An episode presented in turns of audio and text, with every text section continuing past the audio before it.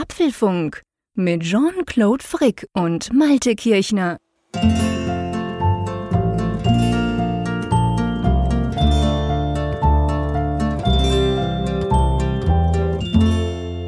Apfelfunk 263, aufgenommen am Mittwoch, 17. Februar 2021.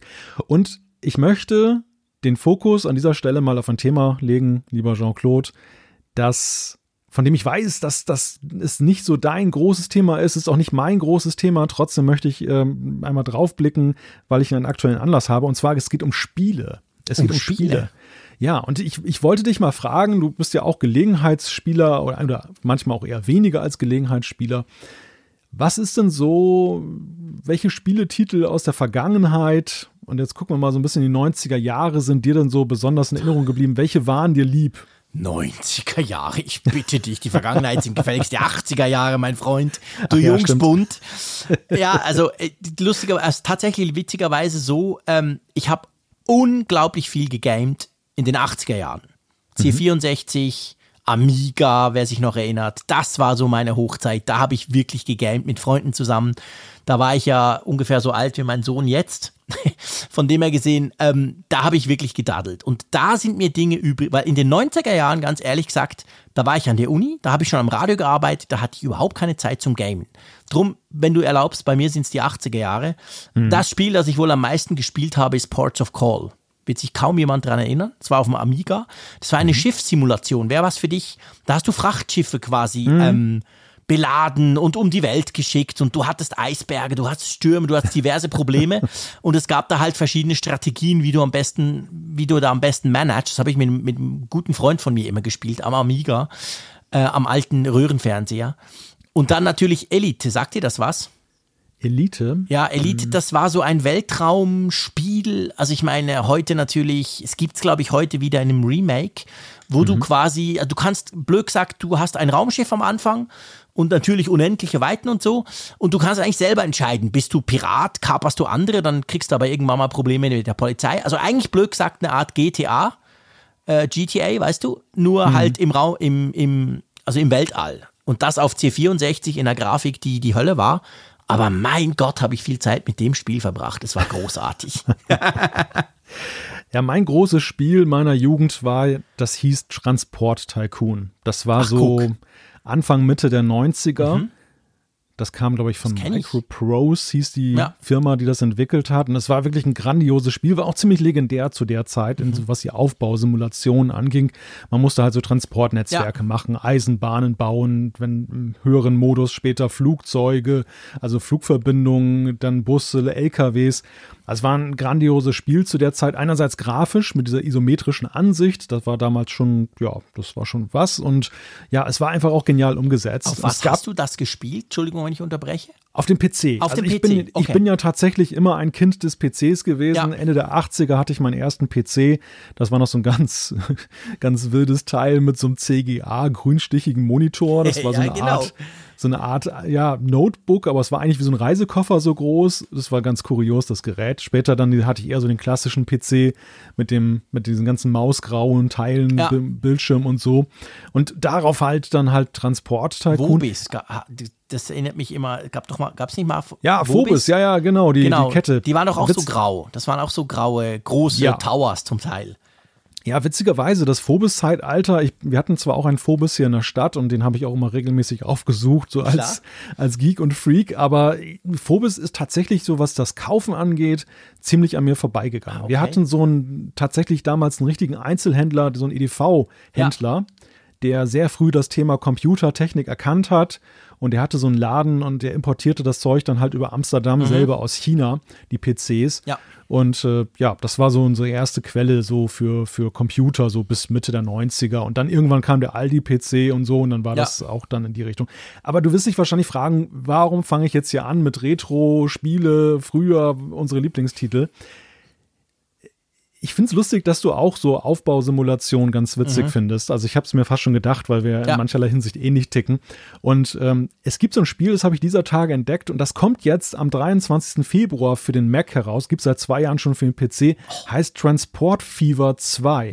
Ach, und komm. das und das steht so sehr in der Tradition so von Transport Tycoon, natürlich aber eben mit der heutigen Grafik von 30 Jahren später. Geil. Und, äh, und da, das, also, obwohl ich ja eigentlich viel zu wenig Zeit habe, eigentlich gar keine Zeit, um mich jetzt irgendwelchen Spieletiteln dazu widmen, aber es juckt mir doch so ein bisschen in den Fingern, das kriegt man unter anderem bei Steam.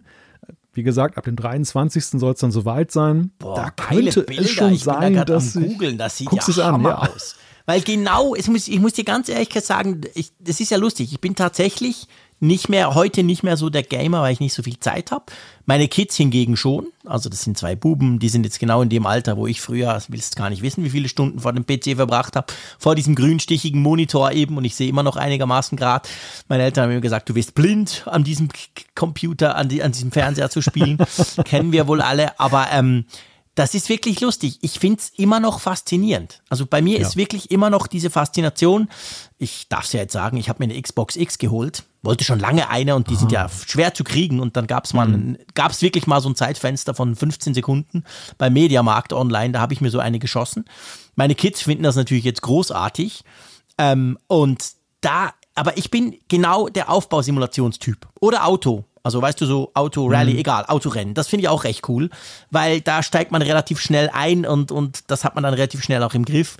Ich mag nicht Spiele, wo ich fünf Tage brauche, bis ich begriffen habe, worum es geht. Das ist mir ja. zu kompliziert. Ja. Und drum so, also wenn ich das jetzt angucke, dieses Transportfieber, ei meine Güte. Die nächsten paar Apfelfunkfolgen fallen aus, weil ähm, wir müssen leider gamen, Freunde.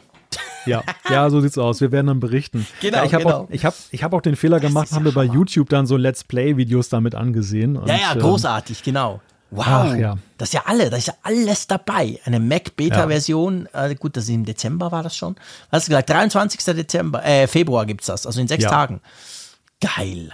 Ja, das, ist ja nach, das ist ja nach wie vor bemerkenswert. Ähm, und damit sind wir beim Apple-Thema, welche Zeitunterschiede ja bei Releases dann halt sind zwischen einer PC-Version. Ja, Wie gesagt, Ende 2019 ist die schon erschienen. Ja. Das Ding ist eigentlich so nach PC-Maßstäben schon uralt. Ja.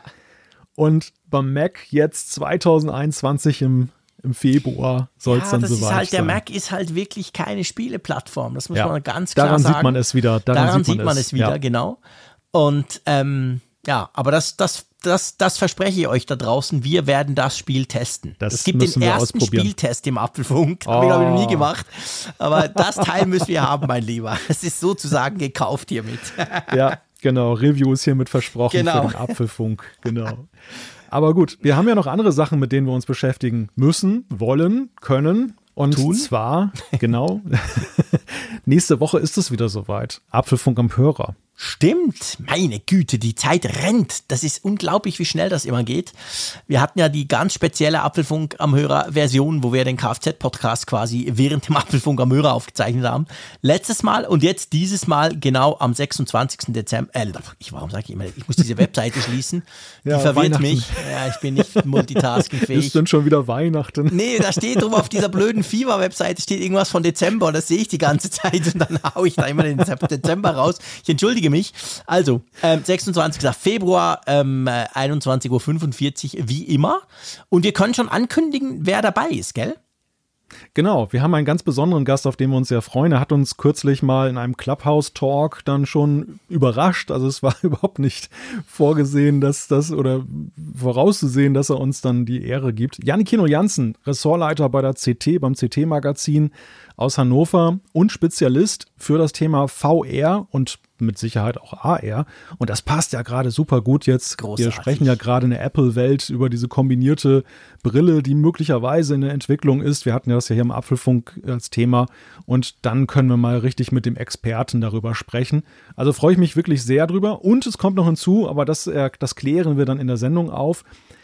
Mit ihm verbindet mich auch etwas ganz Besonderes. Oh, da bin ich auch gespannt. Definitiv, genau. Das werden wir in der Sendung aufklären. Also in zehn Tagen Apfelfunk am Hörer auf YouTube. Wir werden dann nächste Woche nochmal drauf verweisen. Natürlich auch mit dem Raphael, mit dem Malte und mir auf YouTube könnt ihr uns zugucken, wie wir da ein bisschen zusammen talken. Das wird großartig.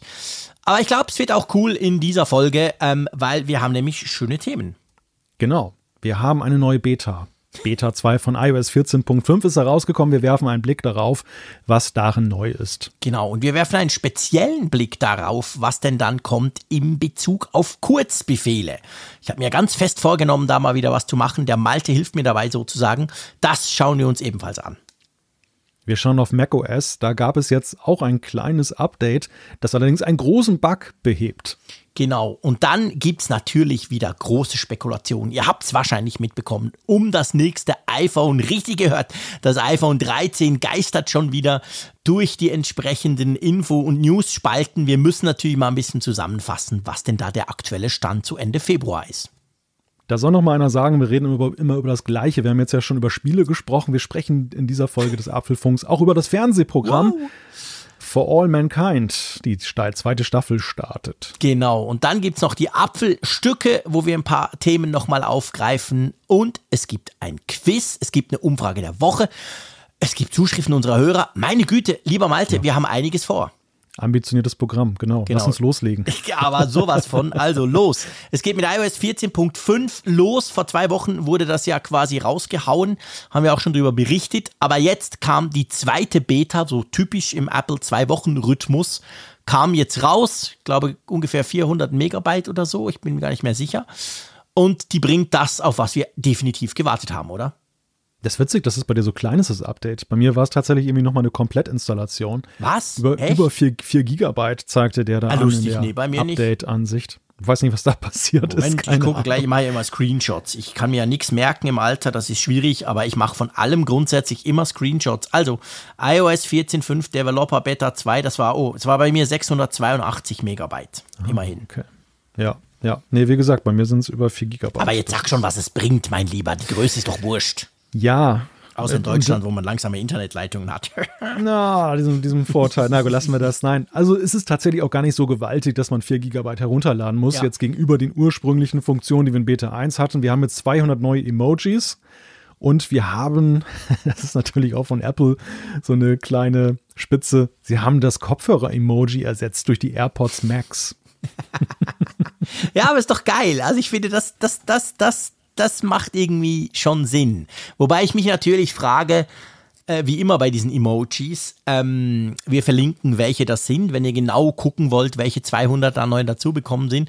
Was ich immer schwierig finde, ist so diese speziellen, eben zum Beispiel jetzt Kopfhörer ist jetzt ein AirPods Max, weil wenn ich das jetzt einem Android-Nutzer schicke, kommt bei ihm trotzdem nur ein normaler generischer Kopfhörer an. Ja, also am krassesten finde ich ja diese Diskrepanz in der Frage der Pistole. Da hat Apple ja irgendwann da so eine, so eine Wasserspritzpistole dann da eingesetzt und in der Android-Welt und im Rest der Welt ist es dann ja tatsächlich eine echte Pistole. Und wenn man dann so sieht, dass ja Emojis auch mal gerne im Kontext so von Nachrichten mittlerweile ja, eingesetzt natürlich. werden. Es gibt so diese WhatsApp-Newsletter oder sonstige Newsletter, Telegram, da werden dann so Emojis auch so als äh, Einordnungssymbol genommen. Und wenn man dann denkt, da macht jetzt irgendeiner zum Beispiel über so einen Waffenhersteller, Heckler und Koch oder sowas, einen Artikel, einen ernsten Artikel mhm. und dann äh, ist da so eine Wasserpistole daneben, dann ist das Nein, natürlich schon sorry, ein bisschen grotesk. Das geht gar nicht, ja, ist genau der Punkt. Also das ist einfach merkwürdig und das finde ich auch problematisch. Also man darf nämlich nicht vergessen, es gibt ja dieses Emoji-Konsortium, da werden ja Emojis festgelegt und dann kann das jeder Hersteller zwar im Prinzip eigen machen. Ihr erinnert euch sicher an diese, was war's, ähm, Big Mac-Geschichte. Wo, wo liegt jetzt das Brötchen und wo liegt quasi der, der, Käse? Der Käse, genau. Aber im Prinzip jeder wusste, es ein Big Mac. Es war auch bei Google ein Big Mac, halt nur eben andersrum zusammengebastelt oder so. Aber bei diesen, und das sind die offiziellen Emojis, da gibt es ja jetzt auch das Fondue-Emoji, bin ich sicher sehr stolz drauf als Schweizer. Oh, also das ist dann oh. überall so. Ja. Aber wenn natürlich, also diese 209 Emojis, da sind natürlich glaube ich, 199 sind eben diese offiziellen. Hm. Und dann gibt es natürlich immer wieder Hersteller, die so ihr eigenes Ding backen. Und da ist halt das Problem, wenn ich nur an iPhones schicke und weiß, dass die abgedatet sind, kommt ja noch dazu. Wenn ich so diesen schönen Kopfhörer natürlich jetzt an, an ein iOS 14.4 Device schicke, dann kommt da trotzdem nur ein generischer Kopfhörer an, weil der die noch gar nicht hat. Also selbst ja. das, aber eben, viel schlimmer wird es, wenn man es dann außerhalb des eigenen Ökosystems schickt, weil man dann ja letztendlich nicht weiß, was beim anderen ankommt. Ja, das Sonderbare an dieser ganzen Emoji-Geschichte ist ja, dass es im Grunde genommen ja eigentlich nur eine Definition einer Schriftart ist. Es ist ja dieses Unicode-Konsortium, ja. das mit verschiedenen Herstellern besetzt ist, die ja dann in regelmäßigen Abständen festlegen, dass der Zeichensatz und das ist so wie, wie so ein Alphabet. Das, das äh, wird dann erweitert um neue Buchstaben, die dann halt aber halt Symbole sind und wie die Symbole dann, wie die Schriftarten sozusagen gestaltet sind und welche Schriftarten Anführungszeichen genommen wird, das kann ja jeder Hersteller dann selber definieren und dadurch dann eben diese unterschiedliche Gestaltung der, derselben Sachen. Mhm. Nun ist es auch so, ich meine, die gewaltige Zahl von 200 Emojis muss man auch mal ein wenig relativieren, denn das haben wir jetzt auch schon mehrfach erlebt. Es sind ja oft auch dann so, ja, Variationen des gleichen Emojis. Ja, also sprich, anderer Hautfarbton, das ist mal sehr das beliebt stimmt. und so. Das, das sehen wir jetzt auch wieder bei diesen Emojis, dass eben da sehr viele schon abgezogen werden müssen, weil das Motiv ist kein anderes, es ist nur eine andere, ja, ja, eine andere Machart letzten Endes. Ich muss ja sagen, ich brauche hier und da Emojis. Ich brauche sie vor allem auf Twitter oder sonst oder auch mal beim Chatten. Aber wenn ich dann so gucke, beim iPhone sieht man ja die, die recent Emojis quasi, die letzten, die man genutzt hat. Ich glaube, ich brauche ungefähr sechs verschiedene und es sind immer die gleichen. Also ich brauche nicht tausend Emojis, die es inzwischen in den Systemen drin gibt. Weil es ist mir viel zu mühsam zu suchen. Weißt du? Ich finde das immer noch, ah, dann willst du genau diesen Mann, der irgendwie das, die Hand vors Gesicht schlägt, keine Ahnung, wie der dann heißt und dann scroll, scroll, scroll, und dann ist alles so klein. Ich bin nach wie vor kein großer Fan von Emojis, immer noch nicht. Ja und nein. Also ich gebrauche sie schon, aber ich bemerke halt auch das, was du gerade gesagt hast, dass das eigentlich so mein Emoji-Satz ist halt sehr übersichtlich. Der passt auf eine Bildschirmseite. Genau. Und, und es gibt zwar immer wieder das Bemühen, es ist ja auch besser geworden. Ich meine, was ein großer Vorteil ist mittlerweile, ist, dass du diese Emoji-Suchtastatur hast. Ja. Dass du eben dann schon Sachen leichter finden kannst. Früher dieses, dieses wilde Gescrolle da. Also das hat mich dermaßen ab, abgeturnt. Das habe ich dann oft gar nicht betrieben. ja, das also stimmt. das, jetzt kommt schon manchmal, wenn ich jetzt wirklich weiß, was ich will, ein exotischer Emoji drauf. Andererseits muss ich natürlich trotzdem immer wissen, wie genau definiert sich denn der Emoji, den ich gerne haben möchte? Also was ist mhm. denn jetzt das Adjektiv dazu, um den halt wirklich zu finden? Oder ist ja. es nur ist das nur Maltes äh, Welt, in dem es dieses Adjektiv gibt und das gibt es dann gar nicht in der, der Emoji-Tabelle. Also dementsprechend, ja, es bleibt eigentlich unter seinen Möglichkeiten und ich sehe halt auch mal diese ganzen Emoji-Ergänzungen mit gebremsten Schaum, vor allem wenn ich dann sehe, wie, wie speziell auch manche Motive sind. Also ich glaube auch bei vielen Sachen, die da jetzt kommen, dass ich gar nicht dran denken würde, dass es dazu vielleicht ein Emoji gibt oder dass es, dass ich in ganz seltenen Fällen jetzt, ich weiß zum Beispiel auch den Fondue-Topf nicht, wo ich den einsetzen sollte. Der wäre für mich jetzt ja, nicht okay, so wichtig. Ja, klar, das, das, ist, das ist tatsächlich etwas, was wahrscheinlich nur die Schweizer untereinander hin und her schicken. Gut, ja. aber es sind nicht nur die Emojis, die neu sind Nein. bei iOS 14.5 Beta 2. Genau. Auf dem iPad mit iPad OS 14.5, was auch in Beta 2 erschienen ist, gibt es jetzt eine Sache, die ganz gut ist in Richtung Datenschutz, aber auch generell einfach Komfort, nämlich einen erweiterten Mikrofon-Mute, wenn man jetzt sein Smartfolio angeschlossen hat und das schließt, dass dann nämlich das Mikrofon dann halt ausgeschaltet wird. Das sind so Dinge, wo ich das gelesen habe, dachte ja, tolle Sache. Und dann dachte ich aber gleich auch, ah, das war vorher noch nicht so. Hm, wäre ich gar ja. nicht drauf gekommen. Weil es ist so, ja. weil man halt, man, man mit diesen, mit diesen Folios, mit diesen Cases letztendlich, man denkt, also ich denke dadurch eben immer so ein bisschen im Laptop-Kategorie. Und ich meine, wenn ja. ich beim Laptop den Laptop zuschließe, also zumache, zuklappe, ja, dann ist auch Ende Banane, dann ist auch ruhig. Und dann, da dachte ich so, äh, ah, das ist noch gar nicht. Auf jeden Fall cool ist es dabei, ja, absolut. Ja, witzig, ich habe den gleichen Gedanken gehegt. Ich dachte auch, da das im Grunde genommen wird da als Feature eine Selbstverständlichkeit ja, genau. verkauft, äh, wo es eigentlich umgekehrt eher ein Feature wäre, nach dem Motto, wenn es nicht passiert, wenn man jetzt sagen würde, man kann es auch weiterlaufen lassen, wenn genau. man möchte, wenn man es zugeklappt hat. Das hätte, ich, das hätte ich als revolutionär gesehen, aber mhm. nicht jetzt, äh, dass man das macht. Ja. Ja, genau. Ansonsten 14.5, kurze Erinnerung, äh, was da sonst noch drin ist. Und das sind ja die Features, die, glaube ich, die meisten interessieren. Einerseits die der Watch Unlock, also dass man jetzt dann, wenn man eine, eine Maske trägt, eine Gesichtsmaske, genau. kann man Face ID aufschließen, wenn man eine Apple Watch besitzt und die mit WatchOS 7.4 bestückt hat. Und es gibt neue Apple Maps Features, auch darüber haben wir im Apfelfunk gesprochen, nämlich mit der Möglichkeit, dass man zum Beispiel jetzt ja, gesperrte Straßen melden kann. Ja. Also so ein bisschen Crowdsourcing ist, um die Karten zu verbessern. Genau, ganz genau. Also es ist definitiv ein super wichtiges Update.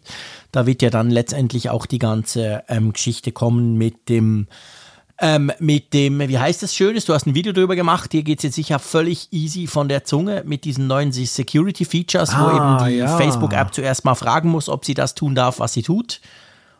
Die Transparency. Genau, ganz genau. Und das ähm, eben, da findet ihr bei uns im Apfelfunk-Kanal ein tolles Video vom Malte, der das erklärt. Das wird auch mit iOS 14.5 dann kommen letztendlich. Drum erwarte ich da schon noch die eine oder andere Beta. Aber ja, ist eine coole Sache. Vielleicht für die, die denken, ja, da gibt es doch jetzt eine Public Beta, gibt es ja tatsächlich auch. Ähm, läuft gar nicht so schlecht, aber es gibt etwas, was mich jetzt in der Beta rein massiv stört. Was denkst du, was das sein könnte?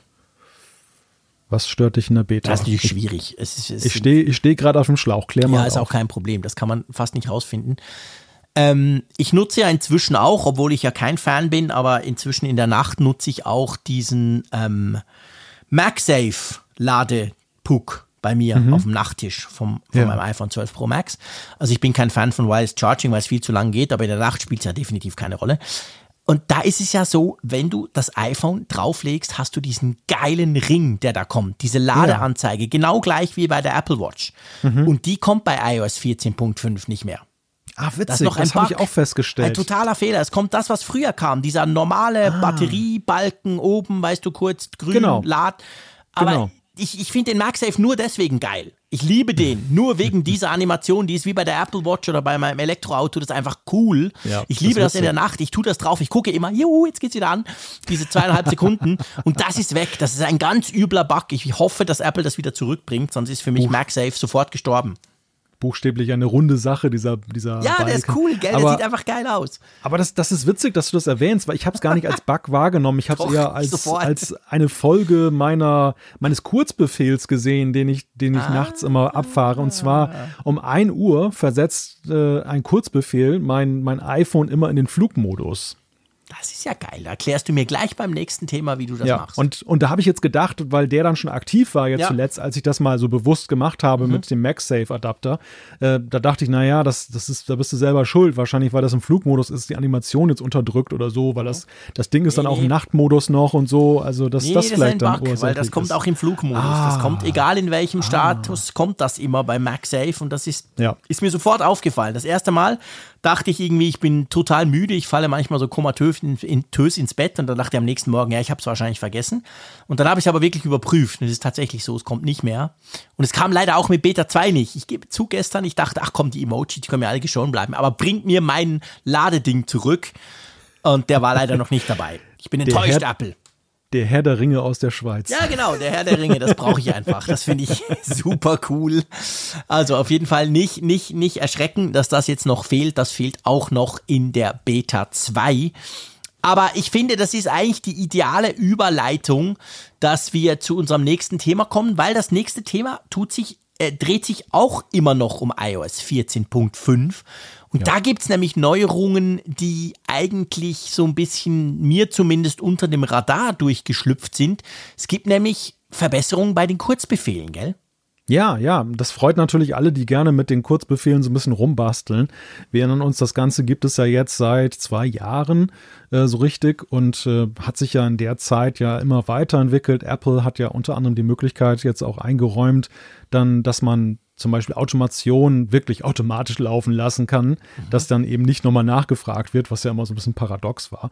Und sie haben halt auch immer mehr Trigger eingebaut, beziehungsweise auch im System verankerte Aktionen, die du dann auslösen kannst. Und da gibt es jetzt mit iOS 14.5, zumindest in der Beta hat man das jetzt gesehen, drei neue Aktionen, auf Systemebene. Das eine ist, man kann jetzt dann mit einem Kurzbefehl einen Screenshot anfertigen, ein Bildschirmfoto. Man kann diesen Orientation Lock auslösen, sprich also diese Ausrichtungssperre ja. dann aktivieren und deaktivieren. Und was jetzt speziell mit Blick auf die iPhone 12 Reihe oder eigentlich nur mit Blick darauf wirklich interessant ist, ist, dass man diesen Voice Data Mode dann einstellen kann. Sprich nämlich diese Frage, ähm, will man automatisch 5G nutzen, will man 5G forcieren oder will man nur 4G nutzen? Das hat ja sehr viel eben auch Auswirkungen auf jetzt zum Beispiel den, das Akkuverhalten, weil 5G ja nach wie vor immer noch so ein bisschen mehr Saft saugt und mhm. dementsprechend macht das dann durchaus Sinn.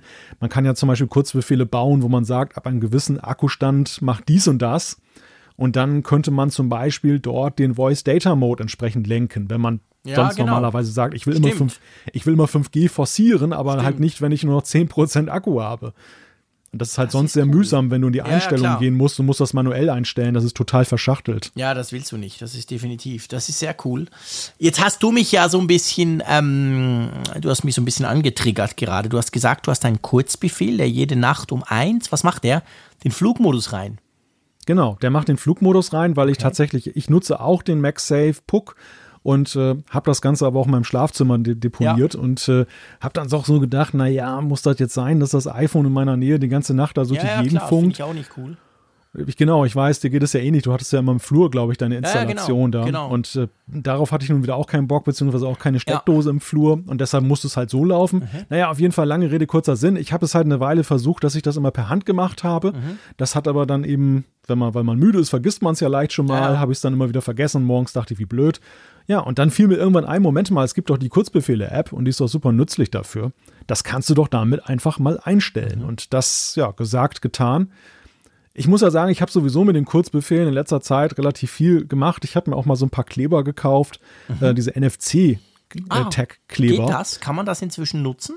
Das ist super, das ist echt super. Also ich okay. habe hier in meinem Arbeitszimmer, ich habe hier so ein paar HomeKit-Geräte. Ja. Und ähm, ich habe mich immer so, jetzt, hab, jetzt mittlerweile habe ich einen HomePod Mini hier stehen, aber ich ja. hatte sonst halt kein Device hier stehen, außer dem Mac, wo ich Siri halt triggern konnte. Gut, die Apple Watch habe ich, aber irgendwie, ja. es war mit dem Amazon Device lustigerweise was mal leichter, was zu triggern, als eben mit Siri. Absolut, ja. Und und ich habe mir halt so gedacht, Moment mal, vielleicht kann man ja was damit machen. Das iPhone habe ich ja irgendwie ständig in der Tasche oder in der Hand. Mhm. Und da habe ich dann halt an den Lichtschalter an der Seite jetzt noch so ein NFC-Tag dran geklebt. Und dann mache ich einfach das iPhone dran und dann geht hier das Licht an und genauso auch wieder aus.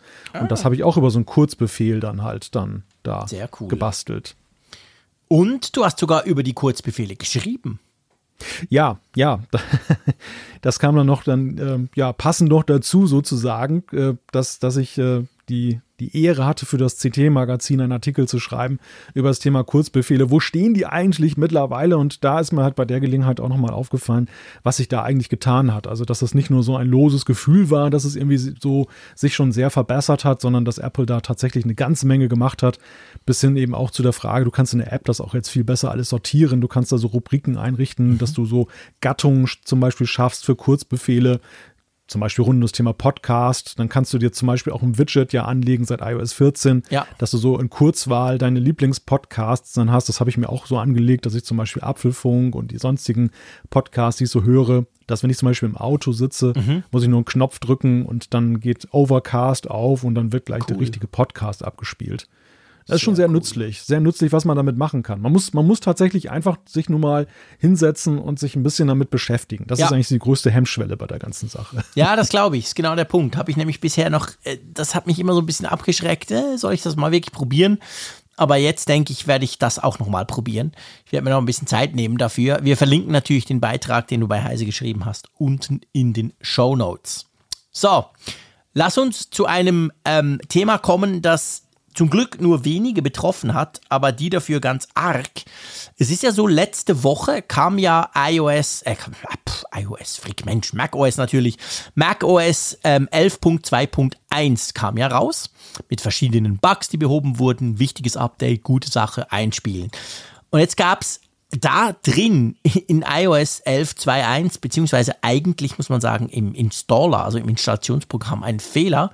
Der hat nämlich nicht überprüft, ob ihr noch genug Speicherplatz auf eurem Mac habt. Und wenn ihr das einfach laufen lasst und ihr habt eigentlich gar keinen Platz mehr dafür, dann konnte das in der Kombination mit einem T2 Mac und wenn du auch noch die Festplatte verschlüsselt, konnte das dazu führen, dass quasi das Ding danach tot war. Und zwar wirklich tot. Also ich musste das dann neu aufsetzen, alles weg.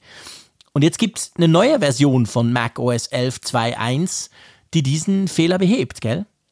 Genau, so sieht's aus. Also, wenn ich das richtig verstanden habe, betraf das aber auch jetzt nur Leute, die zuerst jetzt, also das erste Mal auf Big Sur gehen. Also nicht ja, die, die genau. von Big Sur meinetwegen 11.1 genau. kommen, sondern die, die halt das Upgrade genau. noch nicht gemacht haben. Witzigerweise, ich meine, oder was heißt witzigerweise, schlimmerweise, denn es gibt ja nicht wenige, die ja gerade immer zögern, wenn so ein neues, großes Release rauskommt, die genau, dann sagen, genau das. Ich, ich warte erstmal ab, bis die Kinderkrankheiten genau. raus sind. Und nun ist es ja so gewesen, ähm, klar, wir hatten. killt alles wir hatten, genau, wir hatten den einen oder anderen Fehler jetzt in Big Sur. Wir haben ja über Bluetooth-Probleme auf dem M1 gesprochen. Aber ich habe zumindest bei mir, ich habe nichts wirklich Signifikantes festgestellt. Und die Leute, die jetzt dann gekommen sind, haben gesagt, oh, 11.2, das ist ja safe. Ja, und dann ganz übel. knallst du den ist Rechner ganz kaputt. Wichtig, dass du das erwähnst. Genau der Punkt. Bei mir auch. Also ich kann mich wirklich seit Jahren nicht erinnern, eigentlich ein so smoothes Update gemacht zu haben wie damals, als ich macOS 11 äh, direkt draufgeschmissen habe. Das hat super funktioniert und für das so viel anders ist auch noch, auch bei meiner Frau 2015er MacBook Pro, alles easy peasy. Ja, und eben die, die gewartet haben, die haben jetzt vielleicht zugegriffen und da war genau das Problem. Das heißt, wenn ihr äh, Mac OS 11.2.1 drauf habt, habt ihr kein Update mehr bekommen. Ich habe auch keins bekommen, also da hat man am Dienstag das raufgespielt, alles easy. Es geht um den Gesamtinstaller, also den, den ihr euch aus, aus dem Mac App Store eigentlich runterladet, wenn ihr jetzt findet, okay, jetzt mache ich den Schritt und der hatte diesen üblen Bug drin und der ist jetzt behoben. Also wenn ihr jetzt Mac OS neu installiert, komplett neu runterlädt, dieses große File, dann ähm, ist eben der Fehler behoben. Also das ist jetzt sozusagen safe, aber ich finde es trotzdem noch ganz wichtig, weil es hat schon ein bisschen Aufregung ähm, gemacht, beziehungsweise hat ein bisschen Aufregung ausgelöst, weil, ja, stell dir vor, das ist dann dumm. Klar, man sollte sowieso immer ein Backup machen, vor allem bevor du dein Betriebssystem aktualisierst, aber trotzdem, das war nichts Schönes, das wurde jetzt immerhin behoben. Lass uns spekulieren. Genau, hoch 13. Spekulation hoch 13. Mindestens, genau. Oder hoch 12S. Hoch 12S, genau. Worum könnte es gehen? Es geht natürlich ums iPhone 13. Ihr könnt euch das ja vorstellen, ihr kennt das ja schon. Immer Anfang Jahr gibt es dann schon die erste, die erste Schwelle von, äh, beziehungsweise ganz viele neue Gerüchte zum kommenden iPhone, obwohl das ja noch Monate weit weg ist. So auch dieses Mal. Man spricht vom iPhone 13. Wollen wir über den Namen gleich? Nee, das machen wir doch nicht. Wir, wir, wir fangen mit der Technik an und nähern uns dann dem Namen quasi von hinten. ähm, ja, was gibt's denn da so für schöne Gerüchte? Etwas, was mich durchaus freuen würde, oder?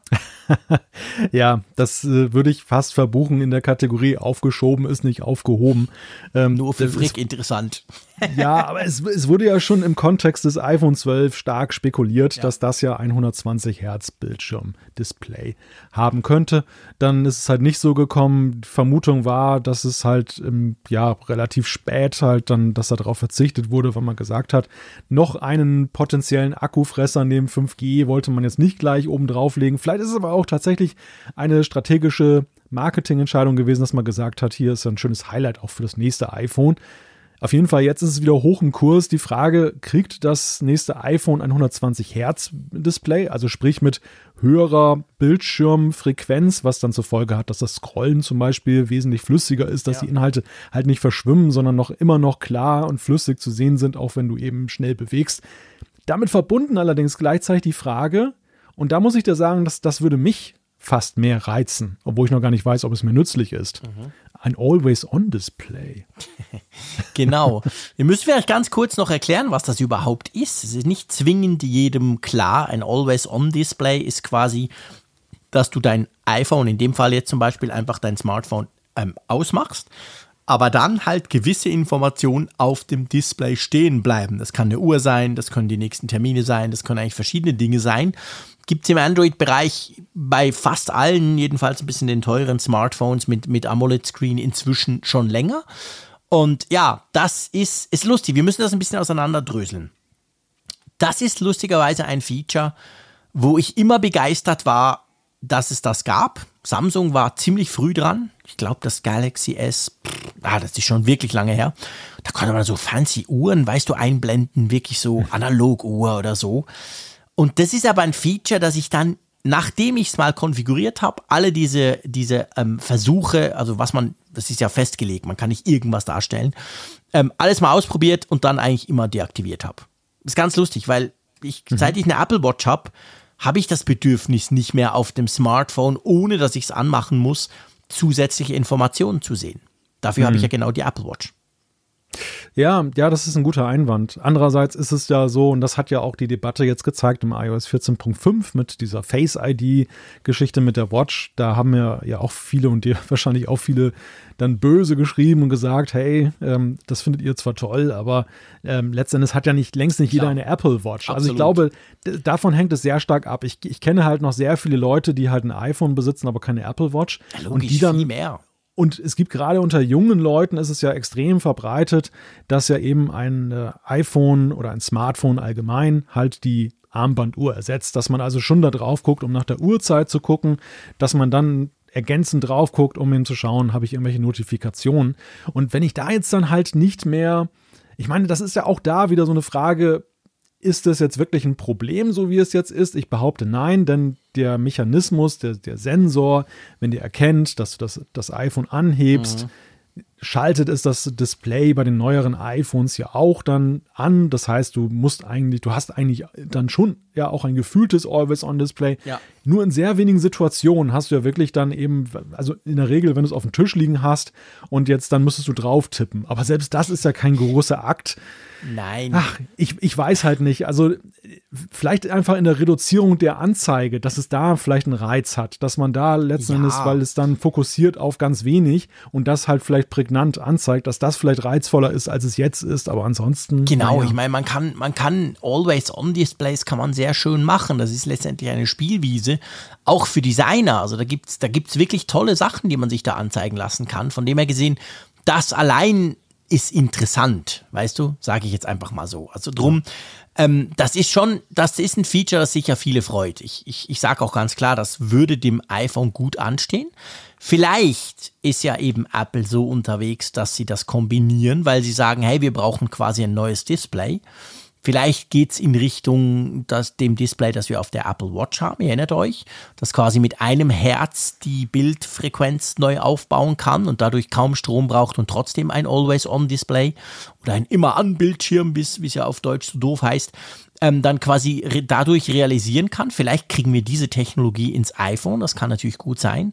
Also ich finde das auch spannend. Ich würde es wahrscheinlich nicht nützen, weil ich eine Apple Watch habe, aber klar, es ist definitiv spannend und vor allem, was eben auch spannend ist, ich glaube, wir sind jetzt heute in dem Jahr schon so weit, das sieht man auch bei der Konkurrenz, wenn es um diese 120 Hertz geht, das sieht man jetzt zum Beispiel beim Samsung Galaxy S21 Ultra, dem Topmodell von Samsung, das Ende Januar vorgestellt wurde. Das hat auch dieses Display, das hat es letztes Jahr schon.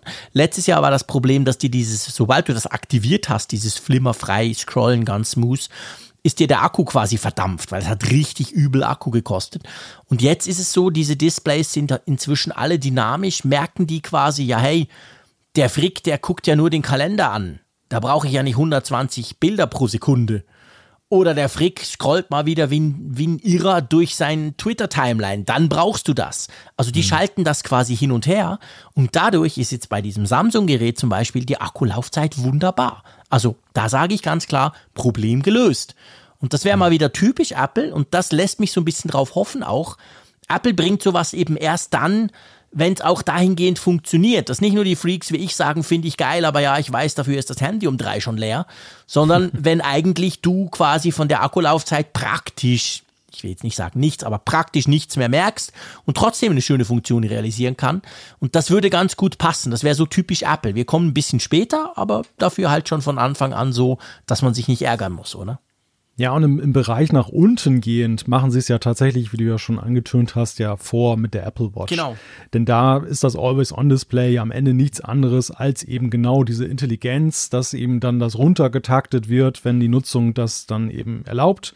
Ja. Und andernfalls taktet es eben hoch, wenn es dann halt sein soll. Und jetzt ist, jetzt ist nur der fehlende Part, dass sie diese, diese Technologie halt oberhalb der 60 Hertz nach oben dann halt dann hinkriegen, dass sie ja. auch dann da erkennen. Und du hast es ja benannt. Ich meine, die, diese Geschichten, wo 120 Hertz überhaupt sichtbar werden für den Nutzer, mhm. das kannst du an einer Hand abzählen. Genau das, das. Ist ja, das ist ja wirklich ja eigentlich immer, wenn Bewegung im Spiel ist, wenn genau. halt dann wirklich gescrollt wird, zum Beispiel, meinetwegen auch in irgendwelchen Games und Anwendungen. Klar, da gibt es dann noch so Differenzierungen und Nuancen, dass du sagst, hier reichen vielleicht auch 100 und da sind es dann vielleicht ein bisschen mehr, die, die gefordert sind. Aber das müsste eigentlich darstellbar sein. Und ja, ja ich, ich gehe da auch fest von aus, dass sie eben genau in die Richtung gehen, dass es, dass sie das präsentieren, aber dass es jetzt keinen großen Akkupreis ja. sozusagen erfordert. Ja, das ja. glaube ich auch, genau. Jetzt haben wir über die Vorderseite gesprochen, schönes Display, immer an Bildschirm und so weiter. Es gibt lustigerweise auch Gerüchte, die sich um die Rückseite drehen. ja, da können wir im Grunde genommen die nächsten zwei Punkte fast schon kombinieren, denn es, es geht beides um die Rückseite. Einerseits heißt es, dass die Rückseite jetzt dann ja so ein bisschen griffiger gemacht werden soll. Die ist ja momentan recht glatt bei den iPhones der 12er Reihe, auch wenn sie dann jetzt zum Beispiel bei den, bei den ähm, Pro-Modellen jetzt gar nicht äh, so aussieht, als wenn sie glatt ist, aber es rutscht ja dir aus, aber sie matt rutschig. aus, aber es, es, rutscht dir sehr schnell aus der ja. Hand, dass da eben so ein, so ein neuer, ja, neues, neue Haptik dann da sein soll. Andererseits, dass man diese, diesen Kamerabump dann mit diesen drei Linsen jetzt beim Pro zum Beispiel, mhm. ähm, dass man das so ein bisschen auf eine Ebene bringen will. Da soll so ein Glas drüber kommen, so, sozusagen so ein kleiner Glaskasten, dass die dann, dass es dann nicht mehr so viele Höhenunterschiede gibt, sondern dann nur noch ein. Also quasi das Kameramodul mit drei, vier, fünf, was auch immer Kameras, das wäre dann ja. einfach ein Glaskasten und nicht wie genau. wir jetzt haben wir ja diese kleinen Herdplatten quasi. Ja. ja. Braunrasierer. Ja, braun, ja, genau, je nachdem, was man, was man. Ist es nicht Philips? Ist es braun? Äh, Entschuldigung, ja. Philips, gell? Philips, genau. Hatte ich doch auch immer früher.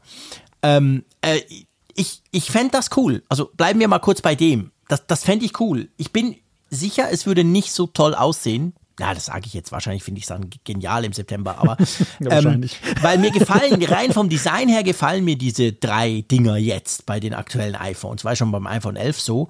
Aber was mich tatsächlich wirklich massiv nervt, ist, dass die sehr staubanfällig sind. Vor allem, mhm. wenn wie Frick, ich habe ja immer Hülle und dann Hülle drum und dann ist ja der Teil trotzdem ausgespart und dann sammelt sich wirklich zwischen diesen drei kleinen Dingern da immer viel Staub. Das, das nervt.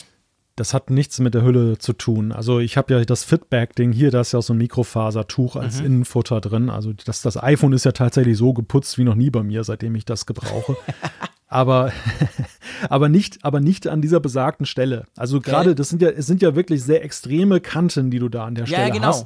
Sieht die ja extrem schick aus, genau, wenn es äh, geputzt ist, aber es ist eben wirklich eine ganz üble Staub- und Fettfalle ja. dann an der Stelle. Und ich nehme mal an, dass das so ein Beweggrund ist, das dann vielleicht zu optimieren.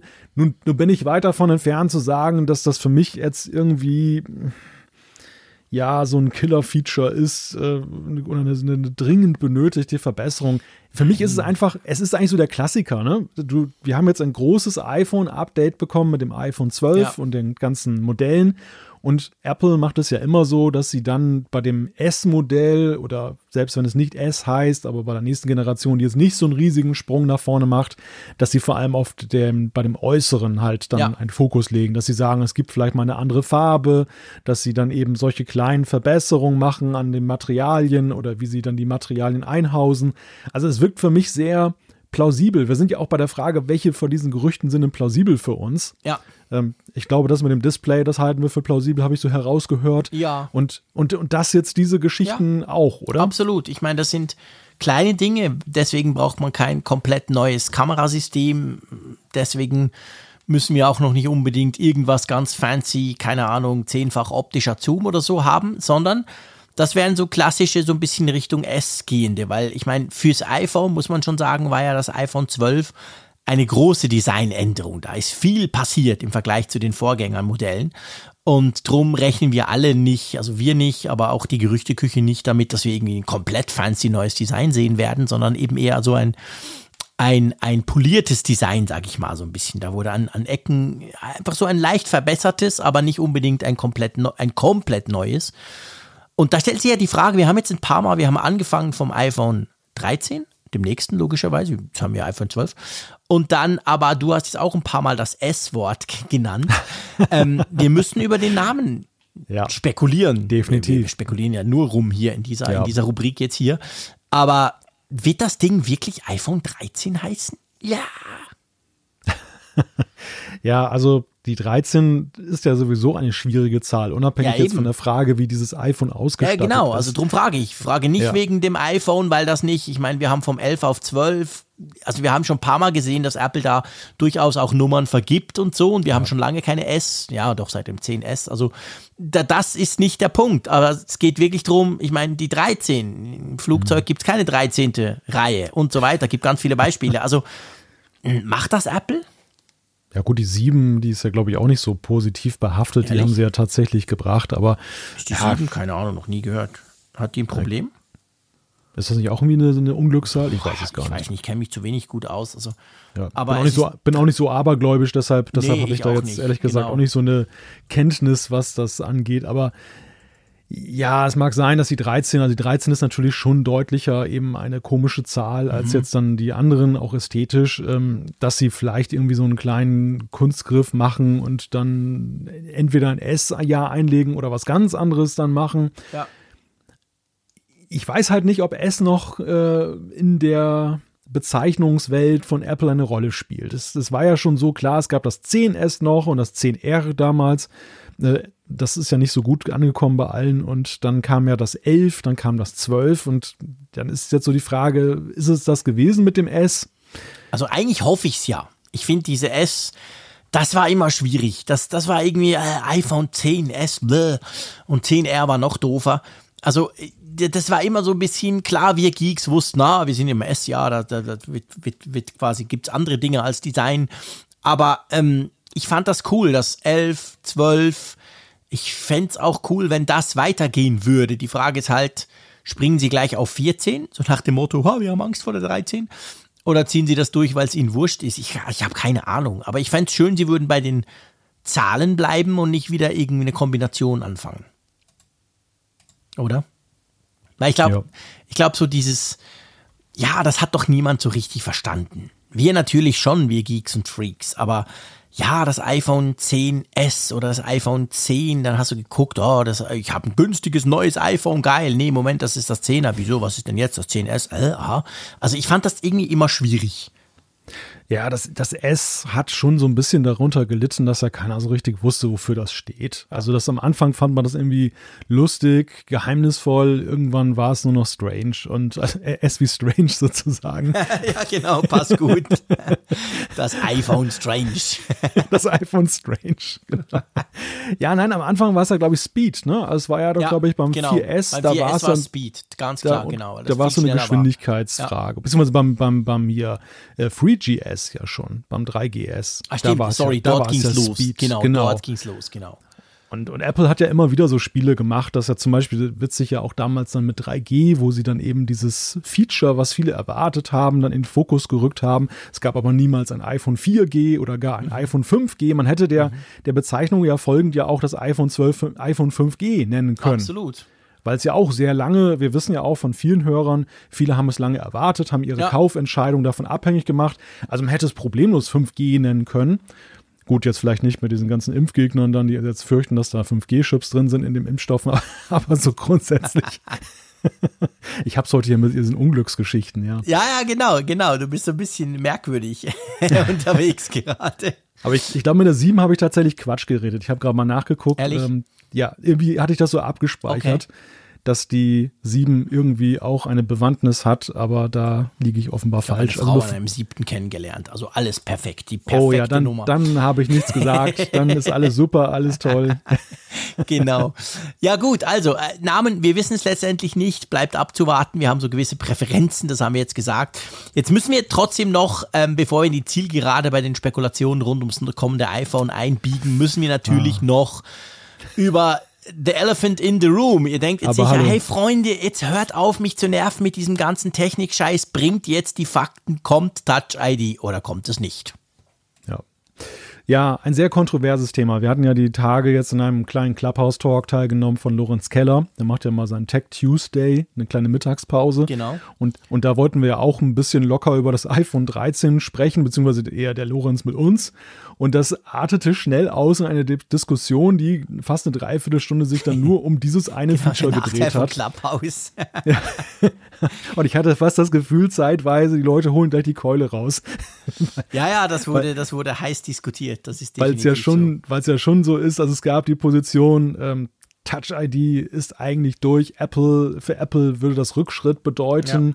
sagte die eine Seite, die andere Seite sagte, in der Kombination ist es kein Rückschritt, sondern ein Fortschritt. Ähm, ich hatte, das Witzige war, und das erlebe ich ja selten, du bist ja eigentlich so jemand, der gerne mal ein bisschen polarisiert. Ich hatte fast no, das Gefühl, du, du wolltest so die Kontinente wieder miteinander verbinden.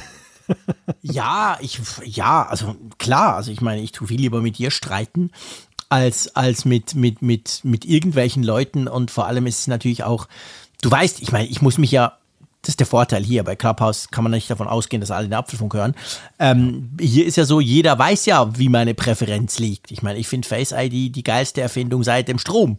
Ich brauche nichts anderes. Okay, mhm. jetzt mit der Maske, nee, Problem, I know. Ähm, aber sonst grundsätzlich, ich bin ja super zufrieden. Also ich finde das ja toll. Und jetzt mit der Apple Watch ist für mich ganz persönlich, jetzt wenn ich mal aus meiner Perspektive spreche, ist natürlich das Problem eigentlich gegessen. Darum brauche ich nicht so ein Touch-Ding. Und du weißt auch, habe ich schon oft genug gesagt, dafür werde ich oft auch komisch angeguckt, aber bei meinen merkwürdigen Schweizer, ich weiß nicht, keine Ahnung, die, die, meine Finger funktionieren nicht gut mit diesen In-Display-Fingerabdrucksensoren. Sofern mhm. sie hm. die ja sind, wenn ich das meinen Eltern zeige, sind sie schwer beeindruckt. Wow, der legt nur den Daumen drauf und Hokuspokus. Aber das funktioniert bei mir einfach recht unzuverlässig. Touch ID per se, zum Beispiel beim iPad Air, da brauche ich es ja, das hat es ja, ähm, funktioniert hervorragend. Das, das geht dann hingegen bei meinen Fingern immer. Und darum habe ich natürlich schon ganz automatisch, wenn jetzt Apple zu mir kommen würde, haben sie nicht gemacht, verstehe ich auch nicht warum, aber okay. Wenn sie jetzt, äh, was willst du denn, Frick? Dann würde ich sagen, ja, also, pff, ja, okay, ich meine, Optionen sind immer gut, klar. Dann baut Touch-ID ein, bitte in den Power-Knopf. Gut, Punkt, Ende Banane. Und macht ja nichts mit diesem blöden Display-Mist. Ich weiß es nicht. Ich glaube tatsächlich, dass dieses Display-Zeug, der Lorenz Keller war ja da dezidiert anderer Meinung als ich, der, ähm, ich bin der Meinung, dass dieses Displayzeug für Apple-Standards zu wenig zuverlässig ist. Außer sie erfinden was Neues, was viel besser ja. funktioniert. Das kann ja sein. Aber wenn wir mal so ein bisschen rumgucken, was der Markt so hergibt, gibt auch große Unterschiede, aber da bin ich der Meinung, das kann nicht Apples Qualitätsanspruch sein, dass es siebenmal von zehnmal funktioniert. Also ich muss dir sagen, ich bin mit Blick auf das Display auch sehr skeptisch, aber aus einem ganz anderen Grunde. Mhm. Ähm, ich, ich glaube, dass für Apple eher die Überlegung im Raume steht, das Display ist für sie ja eine ganz heilige Komponente, mit ja, der sie stimmt. ja sehr sorgsam umgehen und wo sie ja auch höchsten, höchsten Standards sich immer verpflichtet fühlen. Und ich weiß jetzt nicht, ich bin jetzt nicht der Techniker, der Display-Techniker, aber ich sehe halt jede Komponente, die du da hinzufügst, macht das ganze Ding komplexer in der Weiterentwicklung und in der Pflege.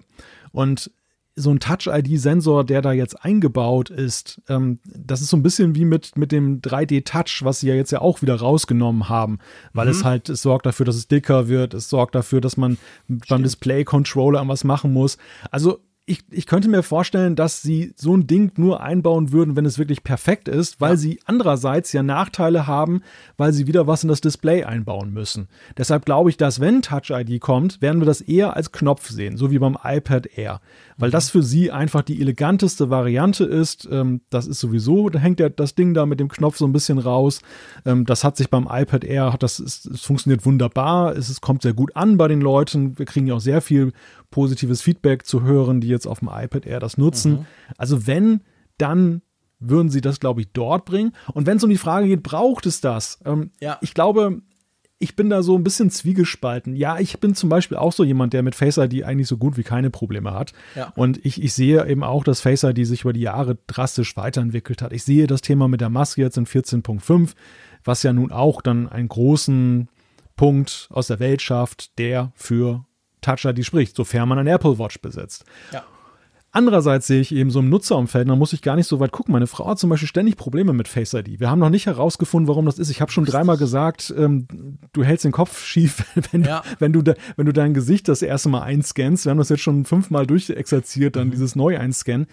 Komischerweise zu bestimmten Tageszeiten, und ich kann es selber nicht nachvollziehen, warum es dann der Fall ist, funktioniert okay. es nicht. Ständig Fehlerkennung, bei mir nie.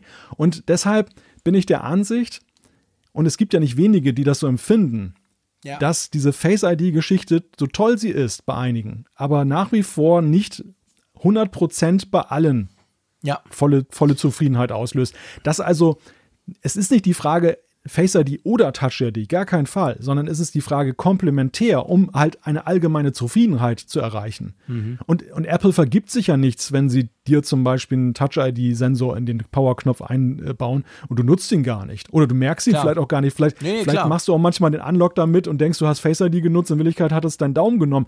Also, das ist ja wiederum diese Apple-Magie, just works, dass man sich nachher gar nicht mehr fragt, was hat mich denn gerade aufgeschlossen, sondern dass es am Ende der Punkt ist, es schließt mich halt auf und das immer hundertprozentig. Ja, klar, definitiv. Also ich meine, das sind, das sind, ich glaube, ich glaube tatsächlich, dass jedes biometrische Verfahren eben auch Probleme bereiten kann, je nachdem. Das gilt für Iris-Scanner, das gilt was auch immer, für Nasendetektor, was es da alles so gibt. Aber das ist, glaube ich, grundsätzlich so. Und es ist tatsächlich bei Face ID auch so. Das ist eben lustig. Bei mir wirklich kein Scherz seit dem iPhone 10. Es funktioniert 100.000 Mal von 100.000. Es funktioniert einfach immer. Egal wie, ja. egal wie müde, egal wie Sonne.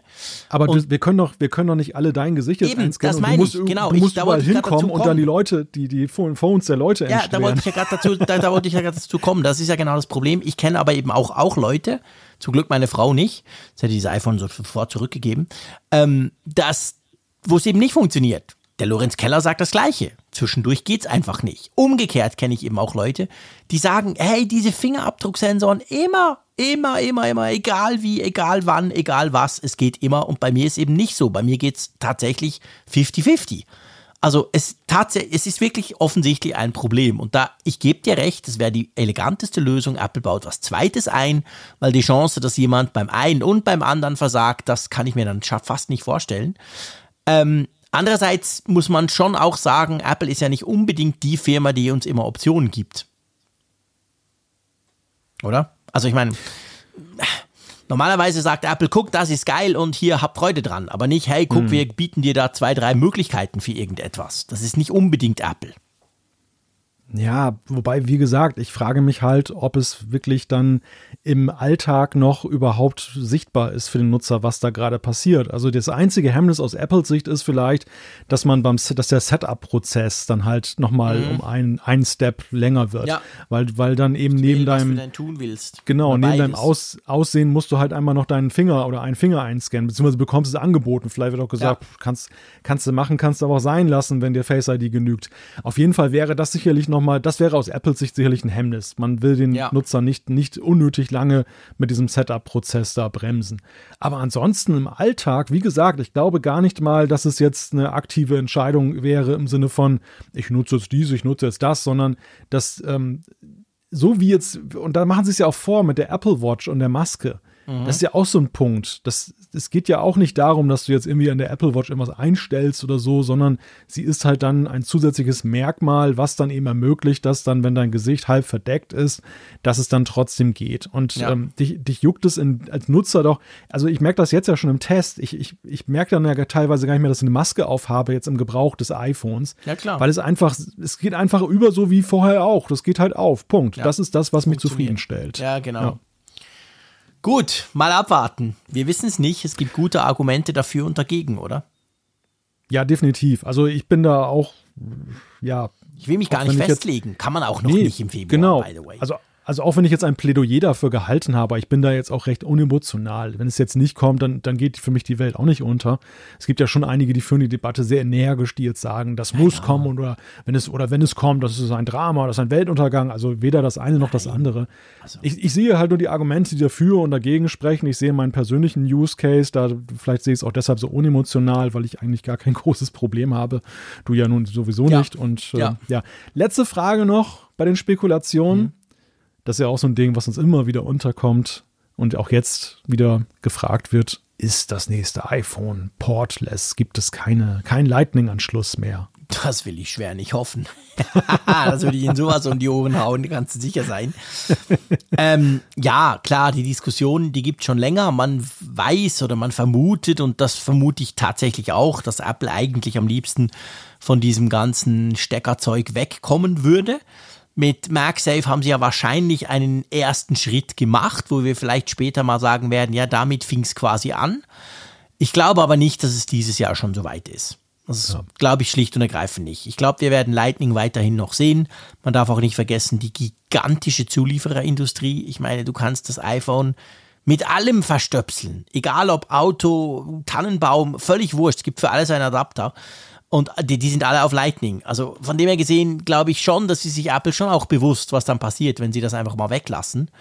Klar, wir haben uns daran gewöhnt, alle zwei, drei Jahre, wenn du dir ein neues iPhone kaufst, jetzt als Normalnutzer, nicht so wie wir, dass du dir dann wahrscheinlich eine neue Halterung hier, ein neues da kaufst. Also das Zubehör zieht das meistens nach sich, aber das ist schon noch ein großer Punkt und darum glaube ich nicht, dass wir das dieses Jahr schon sehen werden. Ich könnte mir sogar vorstellen, wenn sie in diese Richtung gehen, dass sie das so schrittweise machen. Also weißt du, dass MagSafe zum Beispiel nächstes Jahr noch deutlich schneller lädt und mhm. dann vielleicht dann irgendwann sogar schon so ein bisschen was mit Daten machen kann. Hey, du kannst mit MagSafe jetzt auch ein Backup von deinem iPhone auf deinem Mac machen oder so. Ja, Aber du hast immer noch Lightning. Und dann quasi in einem dritten Schritt sehen wir dann, hey, oh, übrigens, jetzt ist Lightning weg. Aber das werden mhm. sie nicht einfach knall auf Fall einführen, auf keinen Fall und schon gar nicht dieses Jahr.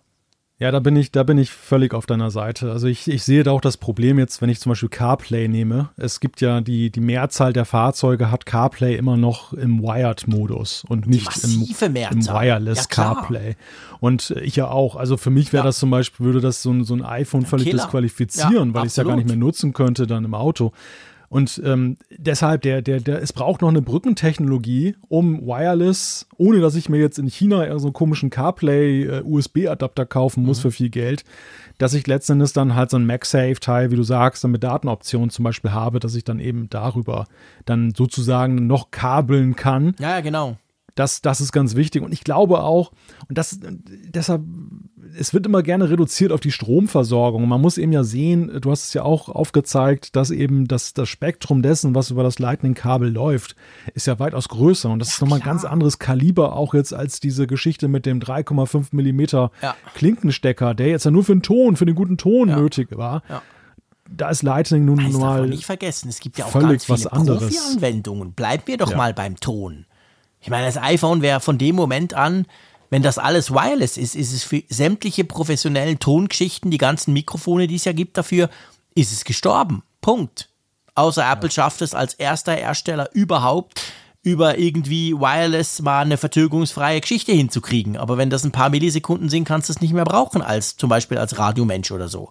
Ich sehe, ich kenne ja viele Reporterkollegen, die rennen mit dem iPhone rum, die haben da so ein, so ein Rig dran und das funktioniert alles über Lightning perfekt. Also das gibt ja, es gibt ja auch Profi-Anwendungen, die durchaus noch so einen Stecker brauchen. Das ist ja eben längst nicht nur laden oder mal ein Backup machen, was wahrscheinlich kaum jemand mehr überhaupt noch tut per Kabel. Oder auch, ja, nee, es gibt, ich meine, wir müssen gar nicht anfangen aufzuzählen. Also es müsste für das alles halt Alternativen geben. Und ich könnte mir schon vorstellen, dass natürlich so ein Lightning, also so ein MagSafe, Entschuldigung, Adapter dann irgendwie dort so ein, ein etwas übernehmen könnte, halt quasi. Hm. Das ist ja indirekt auch wireless, weil der, der, den steckst du ja nicht ins iPhone, den legst du quasi dran und dann wird es irgendwie, keine Ahnung, Magic hin und her funktionieren mit Daten. Aber ja, ich glaube, das ist. Ich glaube durchaus, dass Apple daran arbeitet, aber ich glaube nicht, dass wir das so schnell jetzt schon sehen werden. Ja, klar, ich glaube auch, dass Apple sowas liebt. Also, dass, ja, ja. dass sie, dass das so in ihrer Idealwelt Absolut. dann schon, schon eine Priorität Absolut. hat. Klar. Aber ich äh, sehe halt die, die Gegenargumente schon als ziemlich schlagend an. Und ja. Apple ist nicht so idealistisch verblendet, dass sie eben ja ihrem Produkt so einen Schaden zufügen, nur nee. weil sie es halt jetzt seamless äh, haben, aus Unibody ohne irgendeine Öffnung haben wollen. Weißt du, also das, ich meine, das ist sich Apple auch bewusst. Ich meine, schließlich Lightning wird ja lizenziert, die verdienen Schweinegeld mit diesem Adapter. Adapter. Ja, ja, Was ich eben. aber schon glaube, wenn wir schon gerade beim Port sind, ich bin wirklich oh. inzwischen oh. groß, groß überzeugt. Du weißt, was kommt. Spätestens seit MagSafe, weil MagSafe halt so ein bisschen die Richtung anzeigt, wo es hingehen ja. könnte. Und wir haben jetzt genug darüber gesprochen, dass wir schon beide denken, Apple mag keine Ports oder hätte lieber gar keine Ports. Ich bin wirklich, also ganz davon überzeugt, dass wir USB-C beim iPhone nicht sehen werden. Sondern das geht noch weiter mit Lightning Touch-ID in irgendein, äh, ich sage immer Touch-ID, sorry. Ähm, MagSafe wird noch weiterentwickelt und dann irgendwann gibt es mal einen Schritt. Aber der Schritt sieht nicht aus Lightning, USB-C und dann irgendwann Wireless, sondern er sieht aus Lightning, Lightning, Lightning und dann irgendwann Wireless. Dann gibt es gar keinen Port mehr. Aber sicher nicht USB-C. Da bin ich völlig überzeugt davon. Ja, ja. Also ich sehe auch nicht USB-C am Horizont. Nein, definitiv nicht, auch wenn der Zeier das natürlich scheiße findet. Aber da muss er durch. Ja, das Leben ist hart. Das Leben ist hart, genau. Vor allem in St. Gallen, wo es immer regnet. Dass wir das auch mal wieder in einem Podcast erwähnt hätten, falls ihr es vergessen habt. so, komm, schnell gehen wir Fernseh gucken. Beziehungsweise du gehst Fernseh gucken, ja. würde ich mal sagen. Ich hole mir einen Kaffee. Ach so, willst du gar nicht Fernseh gucken? Fang du mal an und ich erzähle dir dann meine Geschichte mit For All Mankind. Ja, jetzt bin ich aber gespannt. Also ich habe mir gedacht, ich, ich habe diesen Punkt auf die Themenliste gesetzt, weil äh, das passt jetzt gerade gut in dieser Woche, am 19. Freitag. Vielleicht hört es ja noch vorher, ansonsten vielleicht ist es schon passiert. Starte bei Apple TV Plus die zweite Staffel von For All Mankind. Das ist ja eine der ersten Serien gewesen, als Apple TV Plus gestartet ist. War ja auch so ein Headliner und, wie ich finde, aber da bin ich vielleicht auch als ja, Star Trek mhm. interessierter. Mhm bin ich natürlich ein bisschen vorbelastet. Ronald D. Moore ist ja da einer der großen Macher dieser ja. Serie. Der hat ja auch bei Deep Space Nine damals eben dann auch den Takt angegeben. Und ich finde einfach diese Serie ganz fantastisch. Ich habe sie mir erst angeguckt und habe so gedacht, also ich fand sie ganz schön anzusehen, aber es ist ja meistens so, du bist vielleicht im Moment ein bisschen geflasht und hinterher denkst du dann halt so, ja, okay, das war's dann halt. Aber ich habe echt so das habe ich selten mittlerweile bei Streaming-Serien, dass ich echt so dachte, wann gibt es denn endlich eine Fortsetzung? Also habe ich jetzt okay. das wirklich das ganze Jahr über gedacht Spannend. und äh, hat ja ewig gedauert. Ich war auch schon ein bisschen am Zweifeln, ob mit Corona und den erschwerten Bedingungen das jetzt ja. überhaupt alles so möglich ist und ob da was kommt. Und ja, jetzt ist es aber soweit. Jetzt kommt da endlich Fortsetzung. Aber jetzt möchte ich mal wissen, warum du es blöd findest. Nee, es ist, es ist ein Problem, das ich grundsätzlich mit allen Streamingdiensten habe und das ist definitiv mein Problem oder nichts mit der Qualität, mit dem Streamingdienst oder mit dem überhaupt mit der Convenience zu tun. Ich halte es einfach nie so lange durch.